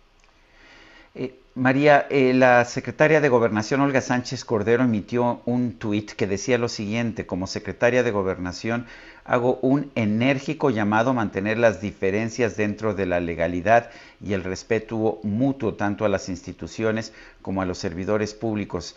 ¿Qué piensas de este mensaje de la doctora Sánchez Cordero? Me parece la verdad muy lamentable. Me parece que está poniendo en el mismo nivel a, al INE y a Salgado Macedonio cuando obviamente las amenazas y los insultos han venido de un solo lado. Me parece muy tibio decir que las diferencias cuando en realidad hubo insultos y amenazas, creo que su llamado, eh, además de decir que es enérgico, debió de haber sido en otro tono y tiene que asumir la responsabilidad de que como secretaria de gobernación es su responsabilidad la seguridad del INE y la seguridad personal de todas las personas que trabajan en el Instituto Nacional Electoral. Creo que, eh, vaya, me, da gusto que por lo menos haya reaccionado, aunque me parece una reacción muy tibia, eh, eh, no propia de la Secretaría de Gobernación, que tiene responsabilidades específicas en la seguridad del país. Eh, doctora, el, eh, hemos escuchado eh, y hemos visto cómo Mario Delgado ha apoyado estos señalamientos, incluso estuvo ahí presente en el, pues, en el funeral, ¿no? De, que hicieron el día de ayer de, Lorenzo Córdoba frente al INE, simpatizantes de Félix Salgado. ha dicho también que el INE debe extinguirse, que los consejeros son unos gatilleros. Esto lo ha dicho el propio presidente de Morena, Mario Delgado. Y el presidente acaba de señalar hace algunos momentos que no confía en el Instituto Nacional Electoral. Pues eh, insisto, es muy lamentable que el partido en el poder, es la primera vez que vemos que el partido en el poder ataca al árbitro electoral. E, eso, eso vaya, obviamente pues ni con el PRI, la Comisión Federal Electoral pues será de ellos, no, no, no la iban a atacar. Pero ahora realmente es absolutamente lamentable que desde el partido en el poder se esté minando una institución que nos ha costado tanto trabajo y que además nos cuesta tanto dinero. Y nos cuesta tanto dinero por todas las obligaciones que le hemos puesto al INE para que haga. Entonces, me parece de veras que quienes apreciamos la democracia, no solamente debemos de estar muy preocupados, se justifica que estemos absolutamente enojados, con ese tipo de discursos, con ese tipo de manifestaciones. Creo que tenemos que, acuerpar al INE, eh, porque además, mire, es muy curioso. Eh, cuando tienen el triunfo, lo obtienen a pesar del árbitro. Y cuando pierden, pierden por el árbitro. Yo les recomendaría que lean un, eh, un poema sobre el árbitro, y ahorita se me fue el nombre del, del argentino que lo escribió, pero luego se lo digo, es, es un argentino que escribió un magnífico poema sobre el árbitro que justamente dice eso. El árbitro se viste de negro para que nadie lo note y cuando los eh, jugadores ganan, ganan a pesar del árbitro y cuando pierden, pierden por el árbitro. De verdad es momento de tener un poquito de mayor madurez democrática y darnos cuenta que más allá de los odios y rencores de, de este partido y del presidente en lo particular, tenemos que fortalecer al árbitro porque es la única manera de tener una democracia. Es de Eduardo Galeano, el uruguayo. es un, es un texto, es un texto sobre el árbitro, eh, no un poema, sino es, un, es un, texto, muy lindo. Así es. Eh, María Marván, como siempre, gracias por hablar con nosotros. Un fuerte abrazo. Muchísimas gracias, Sergio. Muchísimas gracias, Lupita. Que tengan muy buen día ustedes y su auditorio. Gracias, doctora. Igualmente, buenos días. Bueno, y, y, dice, decía Eduardo Galeano, que el árbitro comúnmente se nos ha presentado como ese ser malvado, arbitrario e injusto al cual muchas veces se le recarga la culpabilidad de la derrota de algún equipo. El árbitro, silbato en boca, el árbitro sopla los vientos de la fatalidad, del destino y otorga o anula los goles. Su trabajo consiste en hacerse odiar. Vale la pena leer estas reflexiones de el escritor uruguayo Eduardo Galeano. Son las 8.54, Guadalupe Juárez y Sergio Sarmiento, estamos en el Heraldo Radio.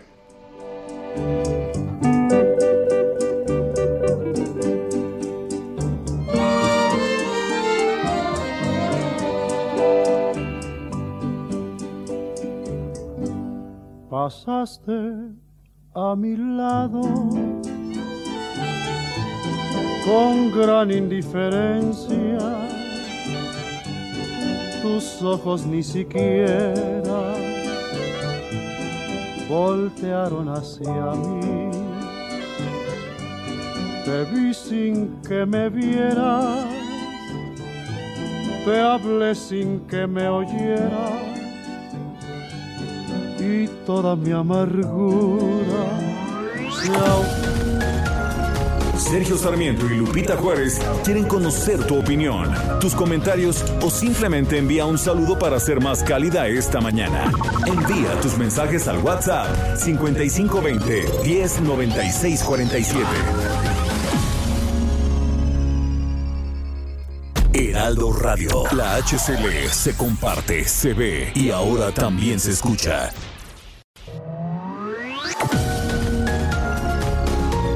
Continuamos con Sergio Sarmiento y Lupita Juárez por El Heraldo Radio.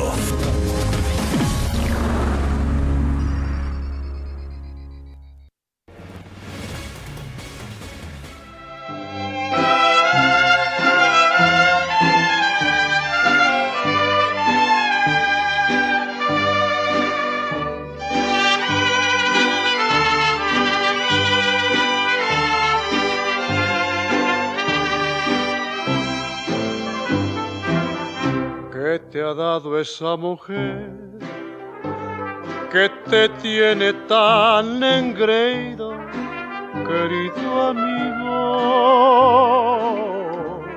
querido amigo, yo no sé lo que me ha dado. Cada que la veo venir, se agacha y se va de lado querido amigo. Pues otra gran clásica de Pedro Infante. ¿Qué, te, ha dado esa mujer? Aquí ya les dio un poco de sed, ya están destapando las botellitas. No, bueno, bueno. lo hiciera. Vamos a los mensajes. Dice Oralia Mojica, buen día. No entiendo a la señora Cordero que después de haber tenido un puesto como el que tuvo, aceptó ser un florero de palacio. ¿Qué diferencia de la postura del ex magistrado, el señor Cosío? Dice Claudia Álvarez, he visitado a dos médicos, uno en una farmacia tenía tos y por supuesto que sospeché de COVID, por fortuna fue laringitis. La doctora muy joven me revisó eh, muy minuciosamente. El costo fue un poco alto debido a que utilizó muchos aparatos. Por fortuna todo estuvo bien. Ojalá ella también estuviera vacunada. Tengo seguro social, pero no hacen esos estudios de ojo en el seguro, es lo que nos dice Claudia Álvarez. Pues sí, hay eh, mucho apoyo a los médicos. El problema es que el presidente ya nos dijo, ¿no? Que ni modo, que se tendrán que esperar como todo mundo. Eh, dice eh, otra persona, buenos días Sergio Lupita, ya se resolvió el problema del paro de maestros de la UNAM por falta de pago. ¿A qué se debió esta situación? Muchas gracias y saludos Gina Anaya. Pues se fueron dando algunos comunicados de la resolución de este problema. Y dice eh, otra persona, qué absurda justificación la de ese señor Eduardo Clark sobre los fallecidos por la COVID-19. Los datos de obesidad, diabetes, hipertensión, etcétera, ya eran conocidos desde hace tiempo y precisamente por eso las medidas de prevención y manejo de la pandemia debieron ser más oportunas, claras y estrictas. No nos manda su nombre la persona que nos envía este comentario. Eh, son las nueve con tres minutos. El presidente López Obrador dijo hoy en su conferencia de prensa que no confía, sí, que no confía en el Instituto Nacional Electoral. Vamos a escuchar.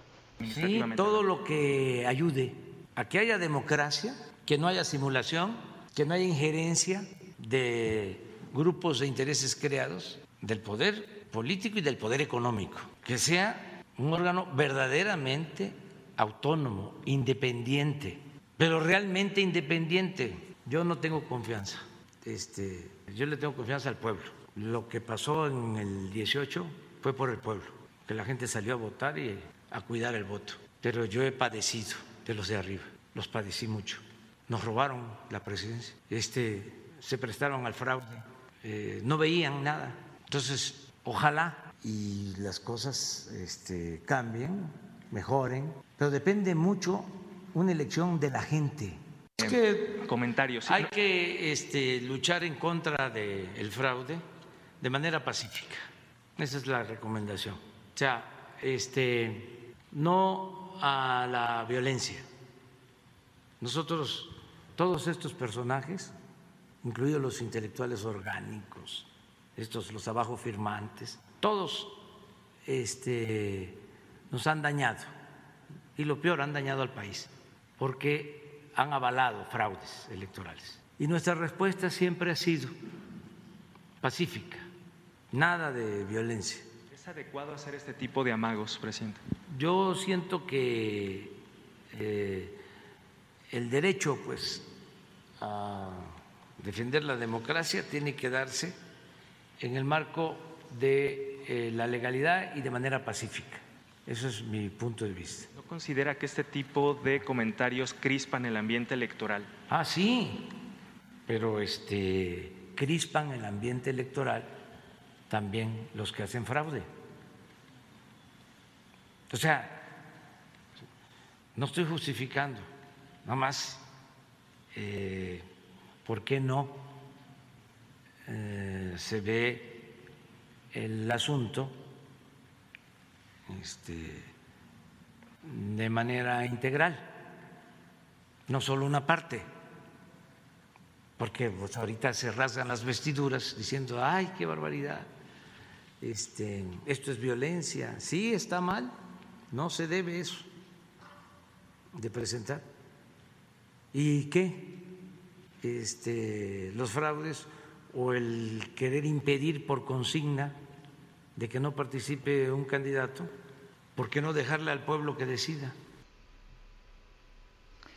Pues son las declaraciones de hoy del presidente de la República, Andrés Manuel López Obrador. Adelante, Guadalupe. Bueno, pues el pueblo en 2018 sí llegó a ser un pueblo confiable. Antes, a lo mejor no, ¿no? Antes eh, no era confiable el pueblo. Cuando salió el PRI del poder, a lo mejor el pueblo era distinto. Bueno, vamos ahora con eh, información de Antonio Anistro desde la sede del INE. ¿Qué tal, Antonio? Muy buenos días. Muy buenos días, Sergio Lupita, un gusto saludarlos hasta el estudio. Nosotros nos encontramos, como bien dicen, esta mañana en las afueras de las instalaciones del INE, donde ya permanece por un aproximado de 40 horas este plantón en apoyo a la candidatura del aspirante a la gobernatura por el estado de Guerrero, Félix Salgado Macedonio, así como de Raúl Morón para el estado de Michoacán.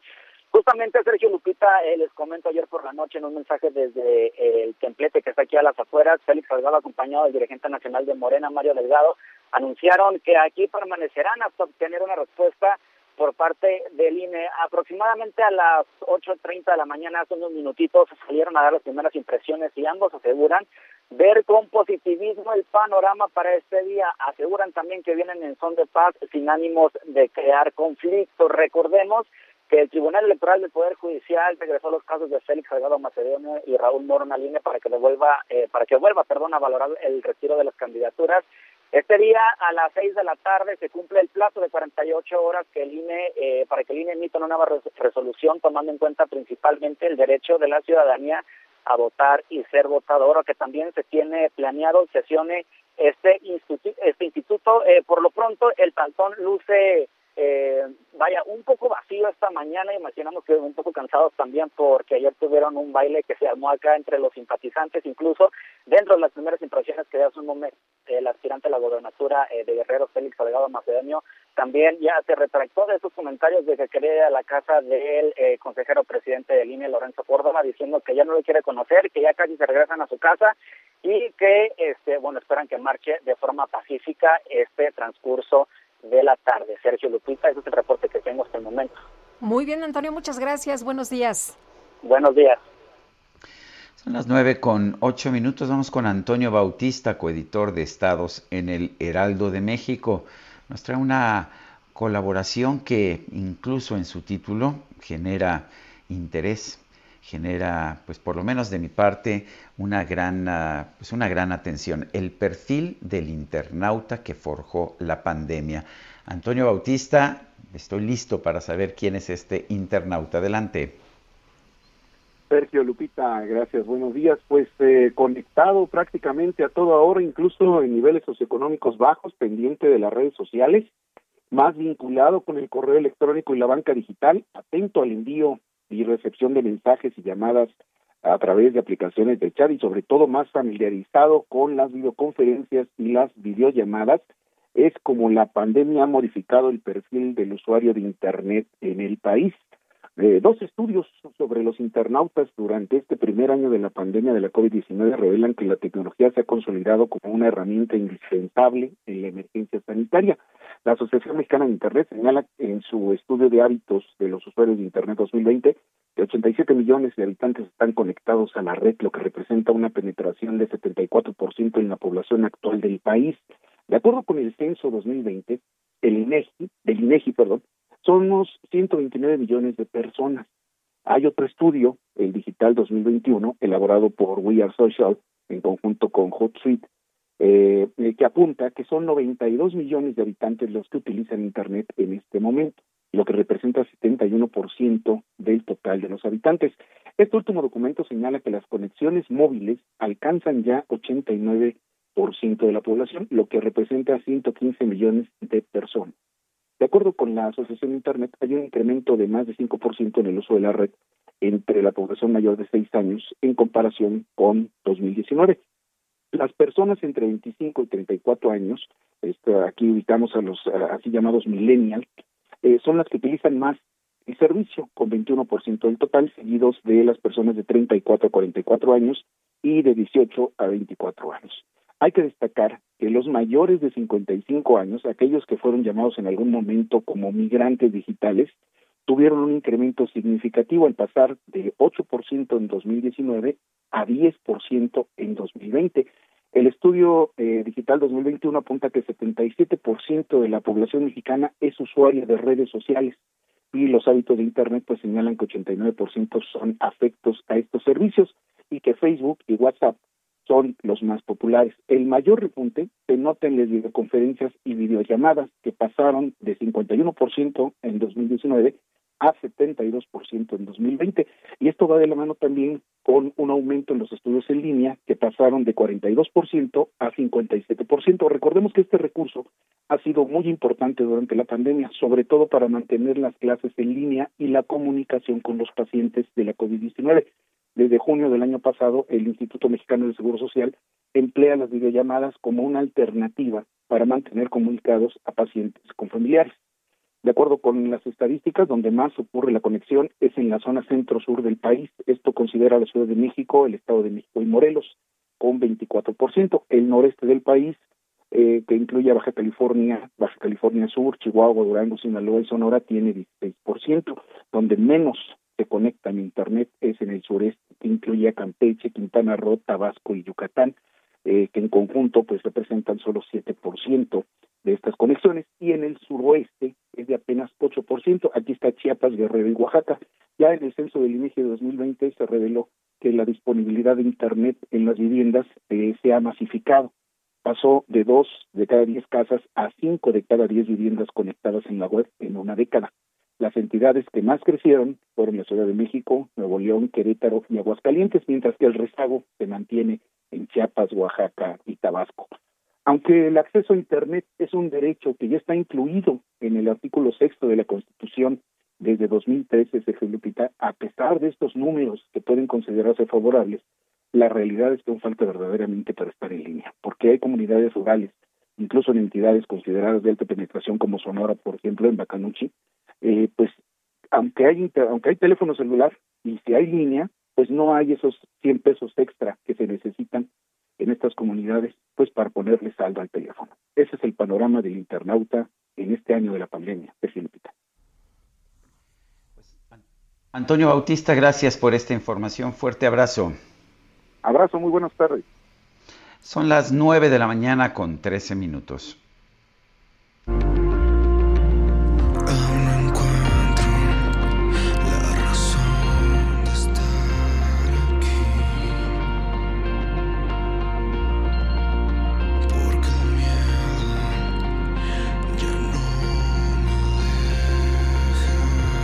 Cambiamos de ritmo y cambiamos de tema, por supuesto. La banda Dust and Violets nos presenta su nuevo sencillo titulado Estar aquí. Y Luis Rosete está en la línea telefónica. ¿Cómo estás, Luis? Muy buenos días. Luis es vocalista de esta banda. ¿Cómo te va? Hola, muy buenos días. Antes que nada, muchas gracias por la oportunidad. Muy agradecidos de este lado y espero estén teniendo un gran día por allá. Gracias.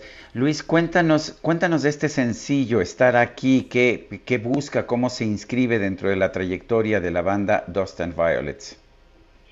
Bueno, este nuevo sencillo en realidad es una serie de lanzamientos que vamos a estar haciendo este, en el resto del año y pues más que nada lo que queremos buscar es conectar un poquito de forma más personal con la, con la gente, con el público que ya tenemos y también con el nuevo público que, que, está a punto de llegar. Entonces lo que buscamos con este sencillo es conectar de una manera un poquito más personal, aparte que creo que esta es la canción que hemos escrito pues de manera más sincera Oye Luis, ¿y cómo ha sido trabajar en estos tiempos de, la pandemia? ¿Cómo se han acomodado? ¿Cómo ha surgido la letra, el trabajo de ustedes?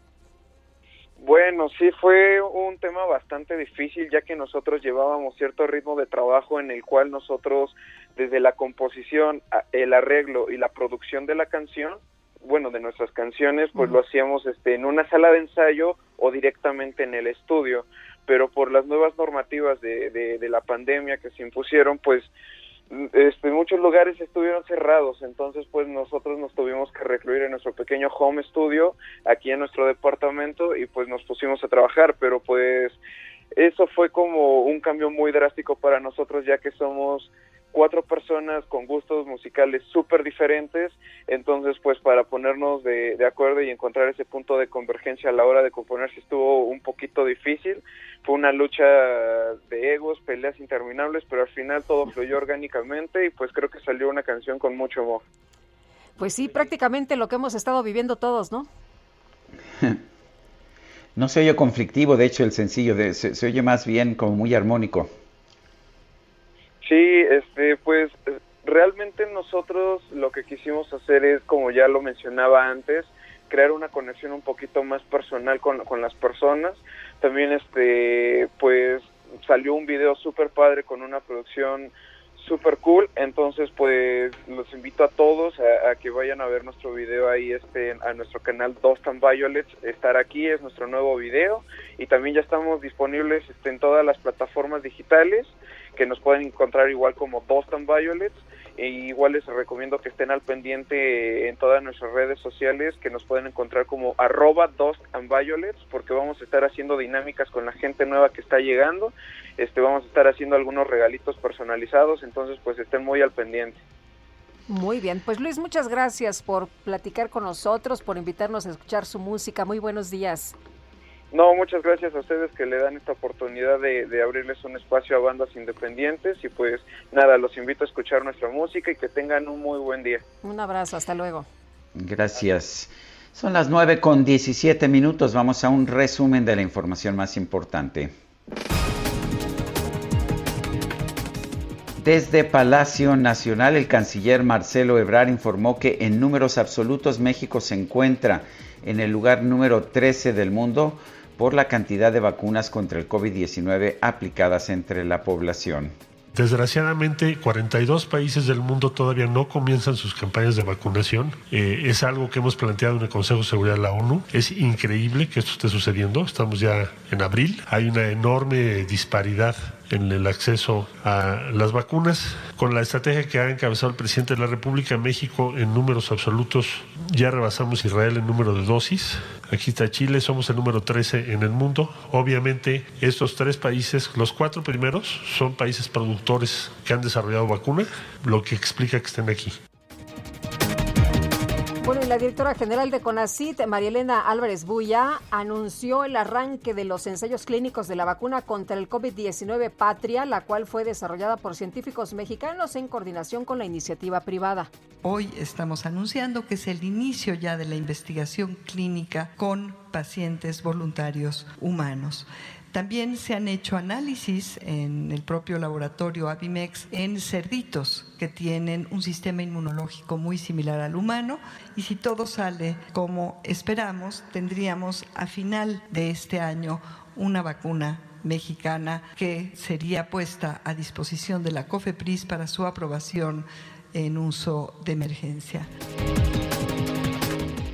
Los Centros para el Control y Prevención de Enfermedades y la Administración de Medicamentos y Alimentos de los Estados Unidos recomendaron pausar la aplicación de la vacuna contra el COVID-19 de Johnson ⁇ Johnson para investigar los reportes de coágulos sanguíneos en personas que recibieron esa fórmula.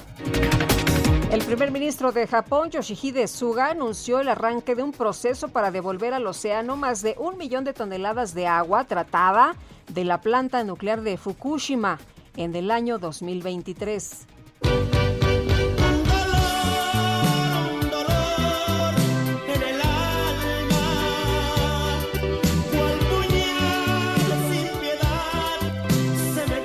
Bueno, pues en redes sociales se dieron a conocer diversos videos que muestran que los simpatizantes de Morena que mantienen un plantón frente a la sede del INE se olvidaron de las medidas sanitarias contra el COVID-19 para organizar una fiesta.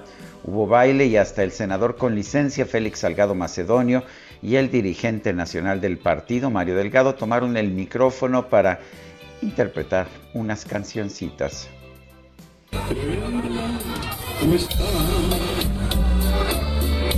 Nadie supo escribir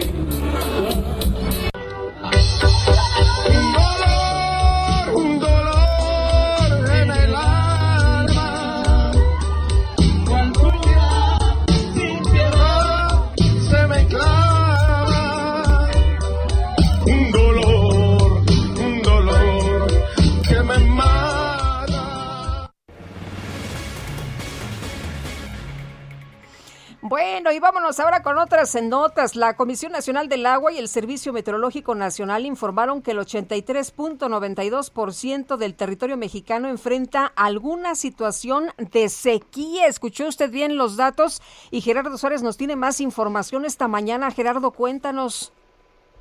Muy buenos días, Sergio y Lupita. La Comisión Nacional del Agua, la CONAGUA, y el Servicio Meteorológico Nacional advirtieron que 83.9% del territorio mexicano enfrenta una condición de sequía o de sequedad. Las autoridades explicaron que las zonas con sequía moderada a extrema aumentaron debido a que una gran parte de México se mantuvo en, en condiciones de déficit de lluvia, derivado de un sistema de alta presión en la atmósfera y la escasez de humedad en el ambiente. Además, esta condición se debe a que, aunque, aunque hubo lluvias durante la segunda quincena de marzo, por arriba del promedio, estas se concentraron en regiones que no tienen afectaciones, por lo que las zonas de sequía pues se redujeron de manera mínima.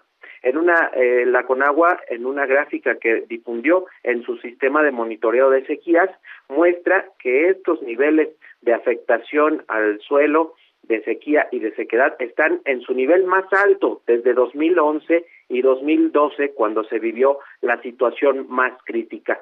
Estas condiciones han pegado sobre todo en los estados de Durango, Zacatecas, Guanajuato, Michoacán, Guerrero y la colindancia entre Querétaro y el Estado de México, que son los, las entidades que enfrentan una sequía extrema. Estos estados son de los principales productores de maíz, frijol, avena, aguacate, papa, así como diversas frutas, vegetales y flores. Las regiones del Pacífico Norte, Centro, Norte y Centro Sur, Occidente y Pacífico Sur son las que tienen también más concentración de esta situación de sequía de moderada a extrema. Y eh, también otra situación que reporta la Conagua es la, la condición de de territorios anormalmente secos, donde uno de los estados más afectados es Chiapas, así como Michoacán y Baja California.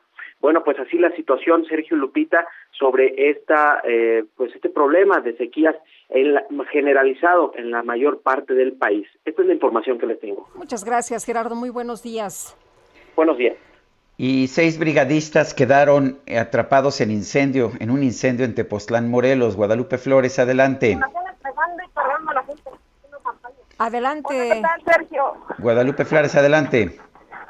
Hola, Sergio Lupita, ¿cómo están? Saludo con mucho gusto. Así es, eh, pues eh, brigadistas y voluntarios que sofocan el incendio forestal en el Parque Nacional de Teposteco quedaron atrapados entre el humo. Esto ocurrió justamente eh, casi cerca de las 7 de la noche del día de ayer, lunes, cuando precisamente terminaban los trabajos de operación para poder sofocar, mitigar este incendio que inició el pasado domingo por la tarde en el pueblo mágico de Tepoztlán.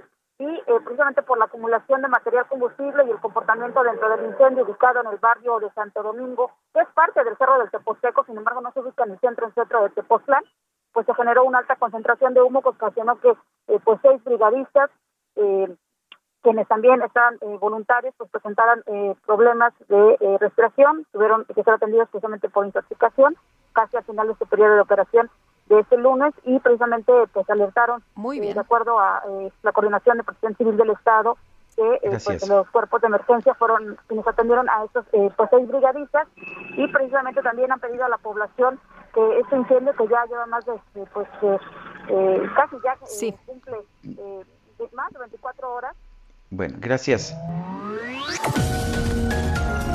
Sergio Sarmiento y Lupita Juárez quieren conocer tu opinión, tus comentarios o simplemente envía un saludo para ser más cálida esta mañana. Envía tus mensajes al WhatsApp 5520 109647. Heraldo Radio. Continuamos con Sergio Sarmiento y Lupita Juárez por El Heraldo Radio.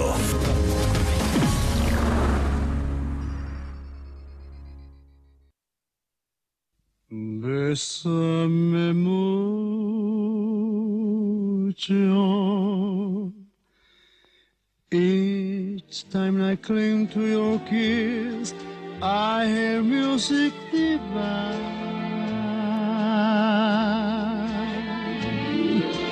Bésame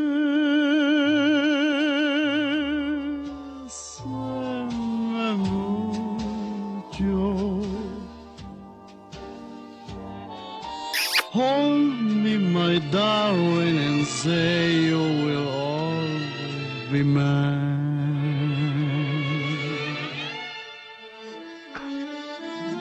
This joy is something new, my arms enfolded Pues esta sí no la conocía yo, Lupita, Pues, esta ¿qué te versión parece? bilingüe. ¿Cómo te quedó el ojo? El Pedrito cantando en inglés.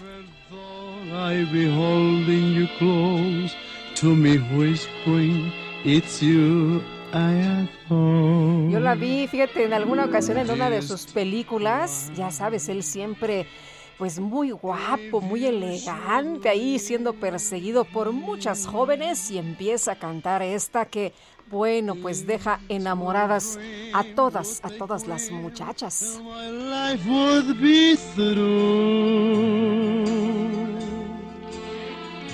Me dicen que es en la película de A Toda Máquina. ¿Sí? ¿Ah, sí. Yo me acuerdo de la escena, pero no de la película.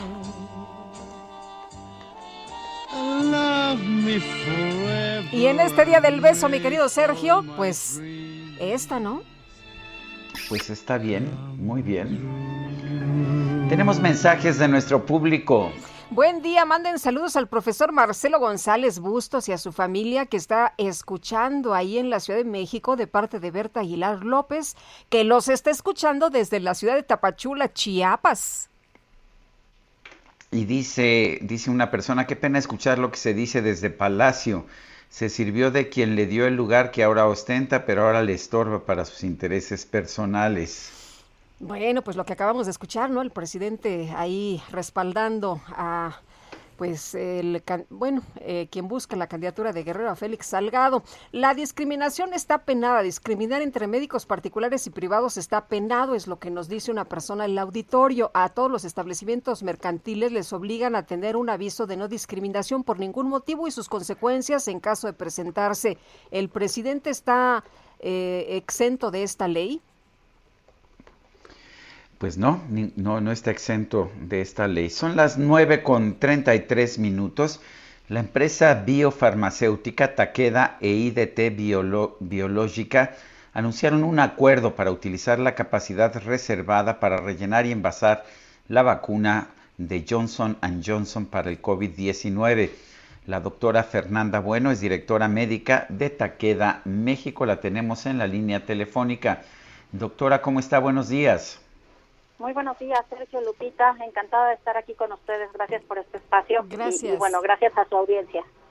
Gracias. Cuéntenos de este acuerdo, cuál es el, eh, qué, es lo que va a significar, qué, cuántas vacunas se van a poder eh, rellenar y envasar aquí en México.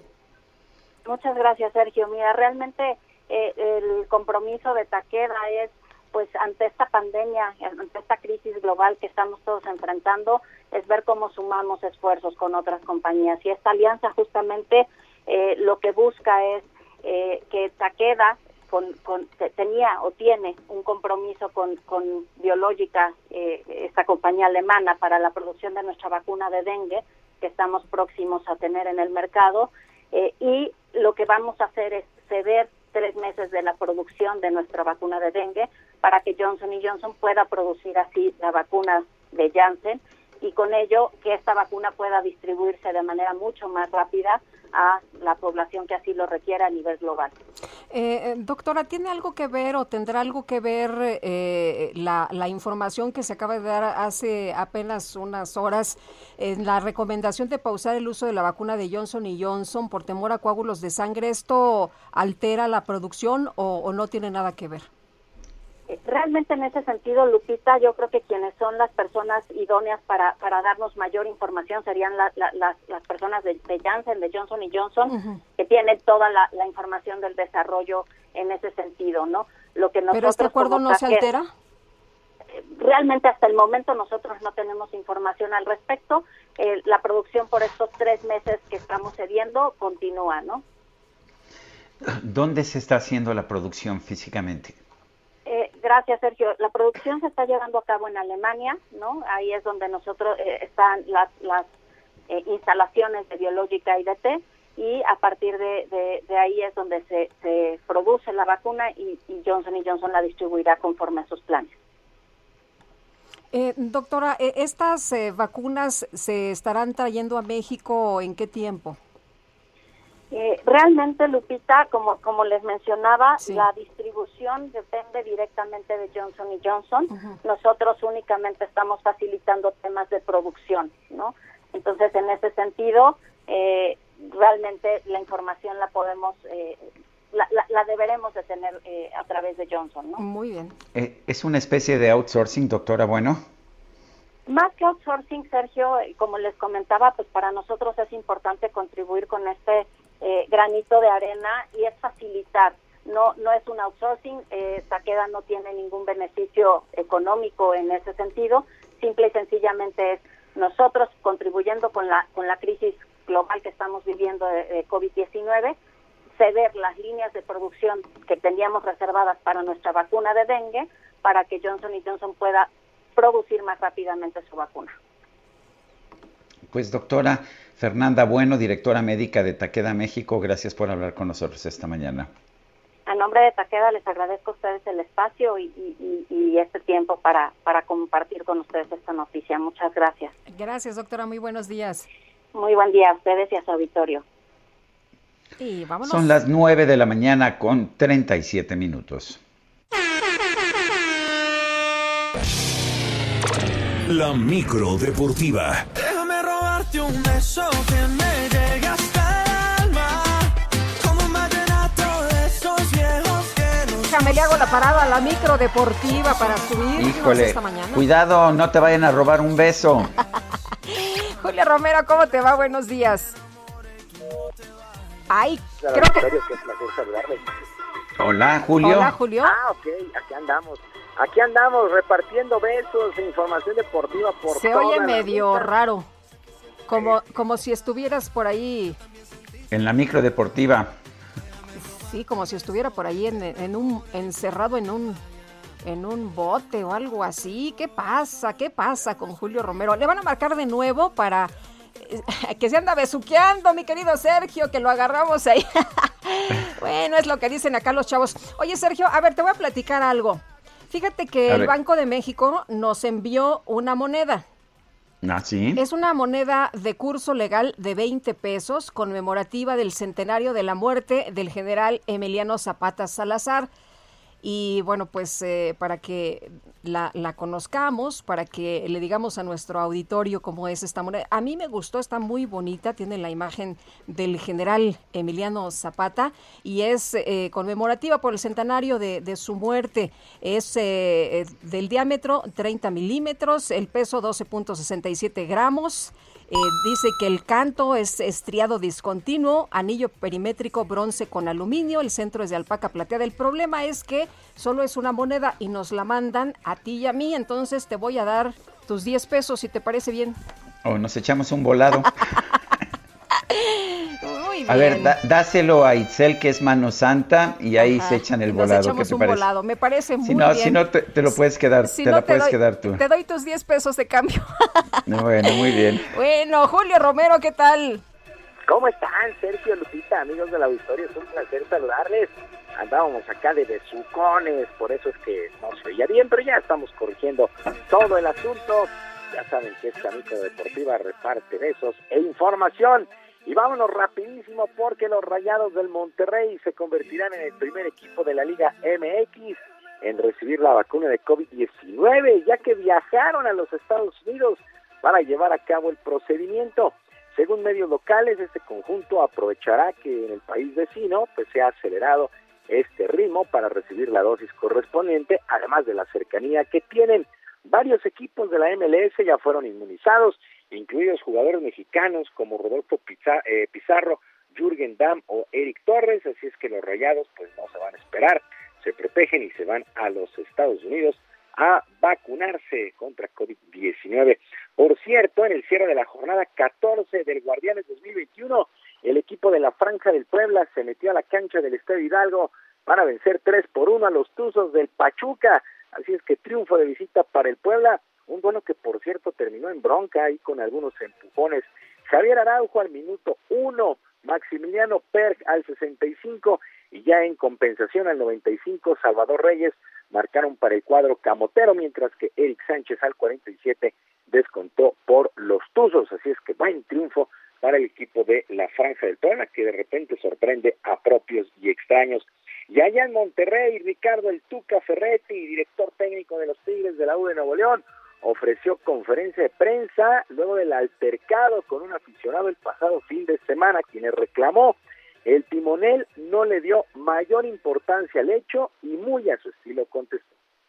Que a ti te gusta que yo te cante así, que tú te pones seria pero te hago reír. Yo sé que tú me quieres porque tú eres así. Y cuando estamos juntos ya no sé qué decir. Déjame robarte un beso que me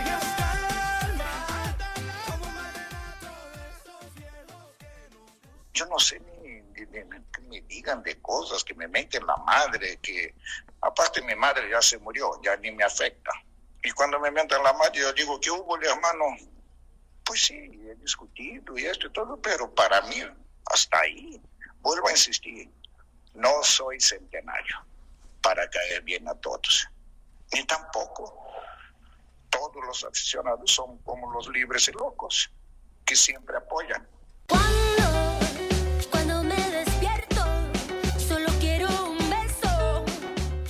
Pues ahí está el Tuca Ferretti. ¿Qué el hermano? ¿Por qué no juega bien tu equipo teniendo esta gran plantilla? Bueno, así las cosas con los Tigres, que no han tenido una buena temporada y vienen de perder el fin de semana contra las Águilas del América. En otras cosas, los Patriotas de Nueva Inglaterra cortaron a Lana Cerrada y Julian Edelman luego de que no superó las pruebas físicas impuestas por el equipo. Edelman, de 34 años de edad, ganó tres títulos de la NFL en 11 años y prácticamente era el último símbolo de la dinastía dirigida por Bill Belichick. Tenía contrato, eh, mismo que renovó en 2019 con, por 15.5 millones de dólares y pues prácticamente ha anunciado ya su retiro del fútbol americano. Julian Edelman, uno de los grandes, grandes jugadores de este equipo de los Patriotas de Nueva Inglaterra. Se había especulado también por ahí alguna posibilidad de que se hubiera ido a los Bucaneros de Tampa Bay a alcanzar a Tom Brady y a Rob Gronkowski, pero pues anuncia, anuncia su retiro de los emparrillados. Y el piloto mexicano Sergio Pérez asegura que aseguró que irá por el podio el próximo fin de semana dentro del Gran Premio de la Emilia Romagna allá en Italia en la segunda fecha de la temporada en la Fórmula 1 de automovilismo. El nuevo corredor del equipo Red Bull reconoció que con suerte y una buena calificación podría pelear incluso el primer lugar. Reconoció que el circuito es complicado por las escasas oportunidades para rebasar, pero esa situación le agrada y significa un buen reto. Pues así las cosas con Checo Pérez. Y la ciudad de Minnesota se sacudió luego de una balacera policial el pasado fin de semana. En el básquetbol de la NBA se decidió posponer el duelo entre los locales Timberwolves contra los Nets de Brooklyn. Y el béisbol de las grandes ligas tomó la misma decisión para el duelo entre los mellizos y las medias rojas de Boston. El aplazamiento se dio luego de que el joven afroamericano Dwayne Wright perdió la vida a manos de las autoridades en los suburbios de Minneapolis, por lo que las protestas no se hicieron esperar en esa ciudad durante varias horas y por respeto a los actos se tomó la decisión, así es que no, no hubo actividad deportiva el día de ayer ni en el básquetbol de la NBA ni en el béisbol de las grandes ligas allá en Minnesota. Sergio Lupita, amigos del auditorio, la información deportiva este martes, que es un extraordinario día. Yo como siempre les mando un gran abrazo a la distancia. Muchas gracias, Julio. Muy buenos días. Excelente día para todos.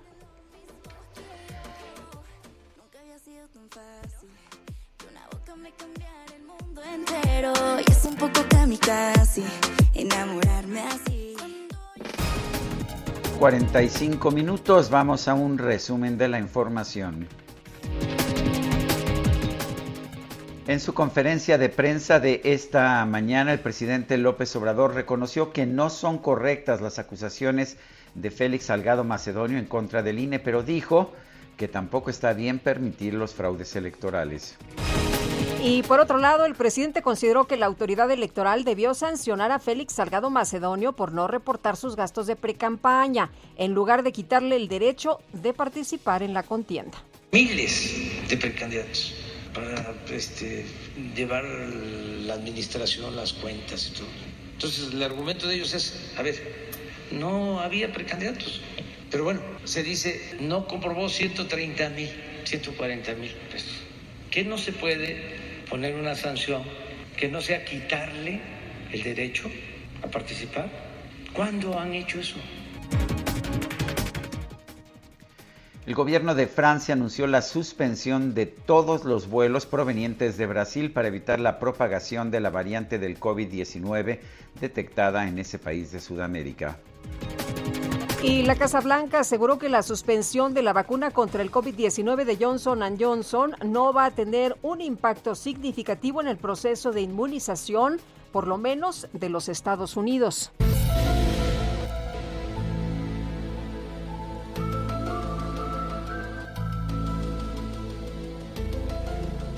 Y luego de que en noviembre del 2020 comenzaron a aparecer misteriosos monolitos de metal en distintas partes del mundo, como Estados Unidos, el Reino Unido, Rumania, los Países Bajos, Turquía y Polonia, recientemente se reportó el hallazgo de otro de estos artefactos ahora en España, en el municipio de Aigua Murcia, en Tarragona, el cual tiene presuntas inscripciones egipcias. En una entrevista, la alcaldesa Dolores Palma señaló que los símbolos podrían significar el juego ha comenzado y que espera que lo que sea que haya comenzado sea bueno.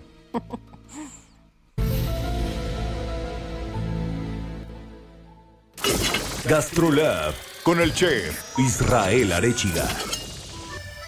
Y lo que es realmente bueno es lo que siempre nos trae Israel Arechiga. ¿Cómo estás? Muy buenos días. Hola, muy buenos días, Lupita, Sergio, todo el auditorio. Qué gusto saludarlos. No sé ustedes, pero ya en martes se antoja comer rico. Es más, toda la semana, ¿no? Pero hoy, hoy, hoy particularmente es de esos días que, que al menos ya amanezco con antojo de comer algo rico. Y hoy les voy a platicar de algo verdaderamente sabroso. Y eso es el quinto sabor. El quinto sabor que muchos no sabemos qué era o que al principio como que cuando escuchábamos la palabra umami no sabíamos qué significaba, pues el quinto sabor es el quinto sabor reconocido después del dulce, del ácido, del salado y del amargo. Y tiene muy poco tiempo a comparación de la historia mundial o de la historia de la humanidad. Realmente es muy poco tiempo eh, desde que se descubrió este sabor, pero está presente en muchos alimentos. El umami tal cual significa sabroso. Cuando uno habla de la palabra umami, y al menos cuando hablamos en la cocina del umami, vamos a, vamos a hablar de productos o vamos a hablar de ingredientes que tienen la particularidad de ser sabrosos. Pero, pero no solamente es un tema de sabor de, de, qué tan rico puede ser un alimento, sino que tiene una explicación científica y fue un doctor japonés llamado Kikunai Ikeda que en la Universidad Imperial de Tokio se da cuenta que hay alimentos o que hay ingredientes que tienen un tono, un, tono particular, pero que no se puede describir dentro de la categoría de dulce, ácido, salado y amargo. Y eso que encuentra es algo llamado el glutamato monosódico. Y el glutamato monosódico está presente en muchos alimentos.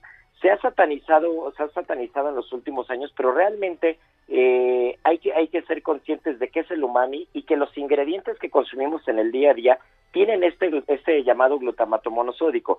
¿Qué alimentos lo tienen? Por ejemplo, las anchoas, los jitomates, eh, el, la misma carne de cerdo. Los hongos son muy ricos en el umami. ¿Y cómo nos vamos a dar cuenta que un alimento es rico en umami? Cuando probamos un producto, por ejemplo, un queso parmesano, un jitomate maduro rico, y nos hace salivar en exceso y nos hace querer comer más, ese sabor que no es ni dulce, ni ácido, ni salado, ni amargo, ese sabor es el umami y, lo, y, y, y, muchos cocineros en el mundo lo han, lo han catalogado como un sabor que te hace agua a la boca.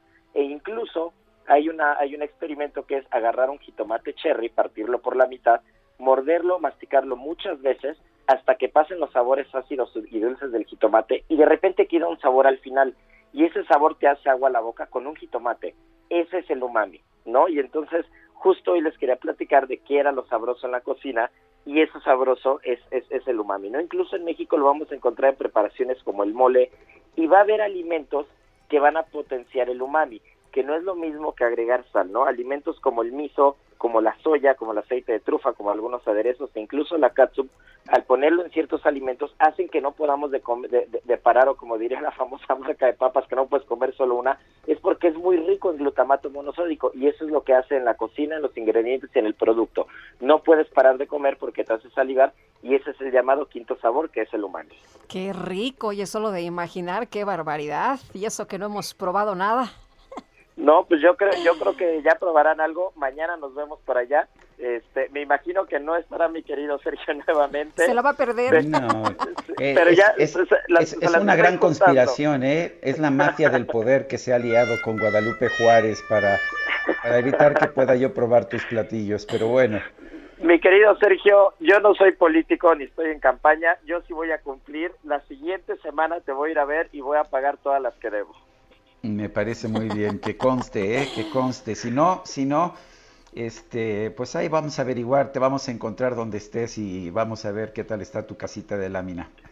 Eso sí calienta. ya, ya, ni me digas, pero bueno, les mando un fuerte abrazo y nos vemos mañana por allá, querida. Gracias, gracias. Aquí te espero. bueno, bueno. Mira, mejor, no, no es que, ya, no quiero hablar del tema, ya no quiero hablar. Mejor vamos con Israel Lorenzana, nos tiene información. El otro Israel, el otro Israel, el bueno, no Israel Arechiga. Adelante, Israel. Sergio Lupita, muchísimas gracias. Un gusto saludarles esta mañana. Nosotros nos ubicamos a las afueras de las oficinas de la Secretaría de Educación Pública y hasta este punto llegaron integrantes del Sindicato Nacional de Trabajadores de la Educación de la sección 11. Todos ellos son del área de apoyo a la educación. Se manifiestan afuera de estas oficinas, exactamente en las calles de República de Brasil, Belisario Domínguez, aquí en el centro histórico.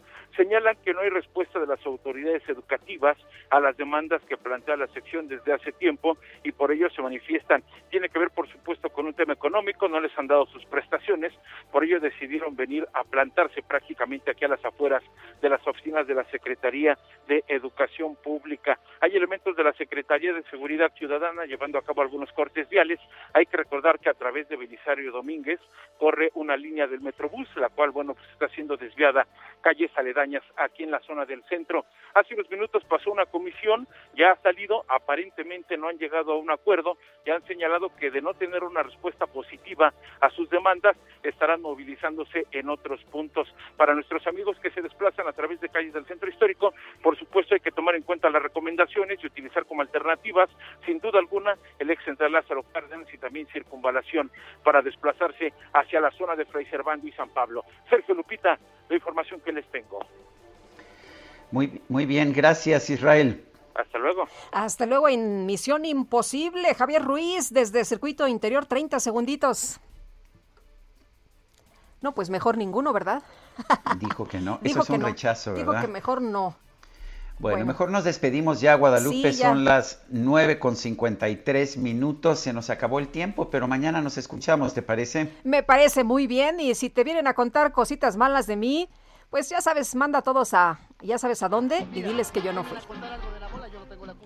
Nunca nadie ha contado cositas malas de ti, mi querida Guadalupe, pero no te preocupes, de todas formas nos escuchamos el día de mañana y hasta entonces, gracias de todo corazón. Diles que yo no fui. Yo te aseguro que yo no fui, son puros cuentos que hay por ahí.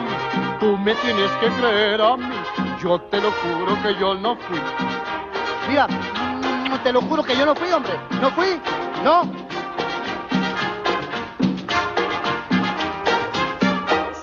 Te vienen a contar cositas malas de mí, manda a todos a volar y diles que yo no fui.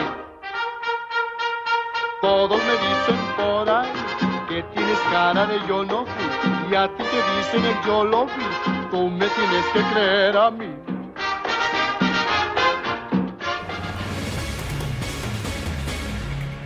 Heraldo Media Group presentó Sergio Sarmiento y Lupita Juárez por El Heraldo Radio.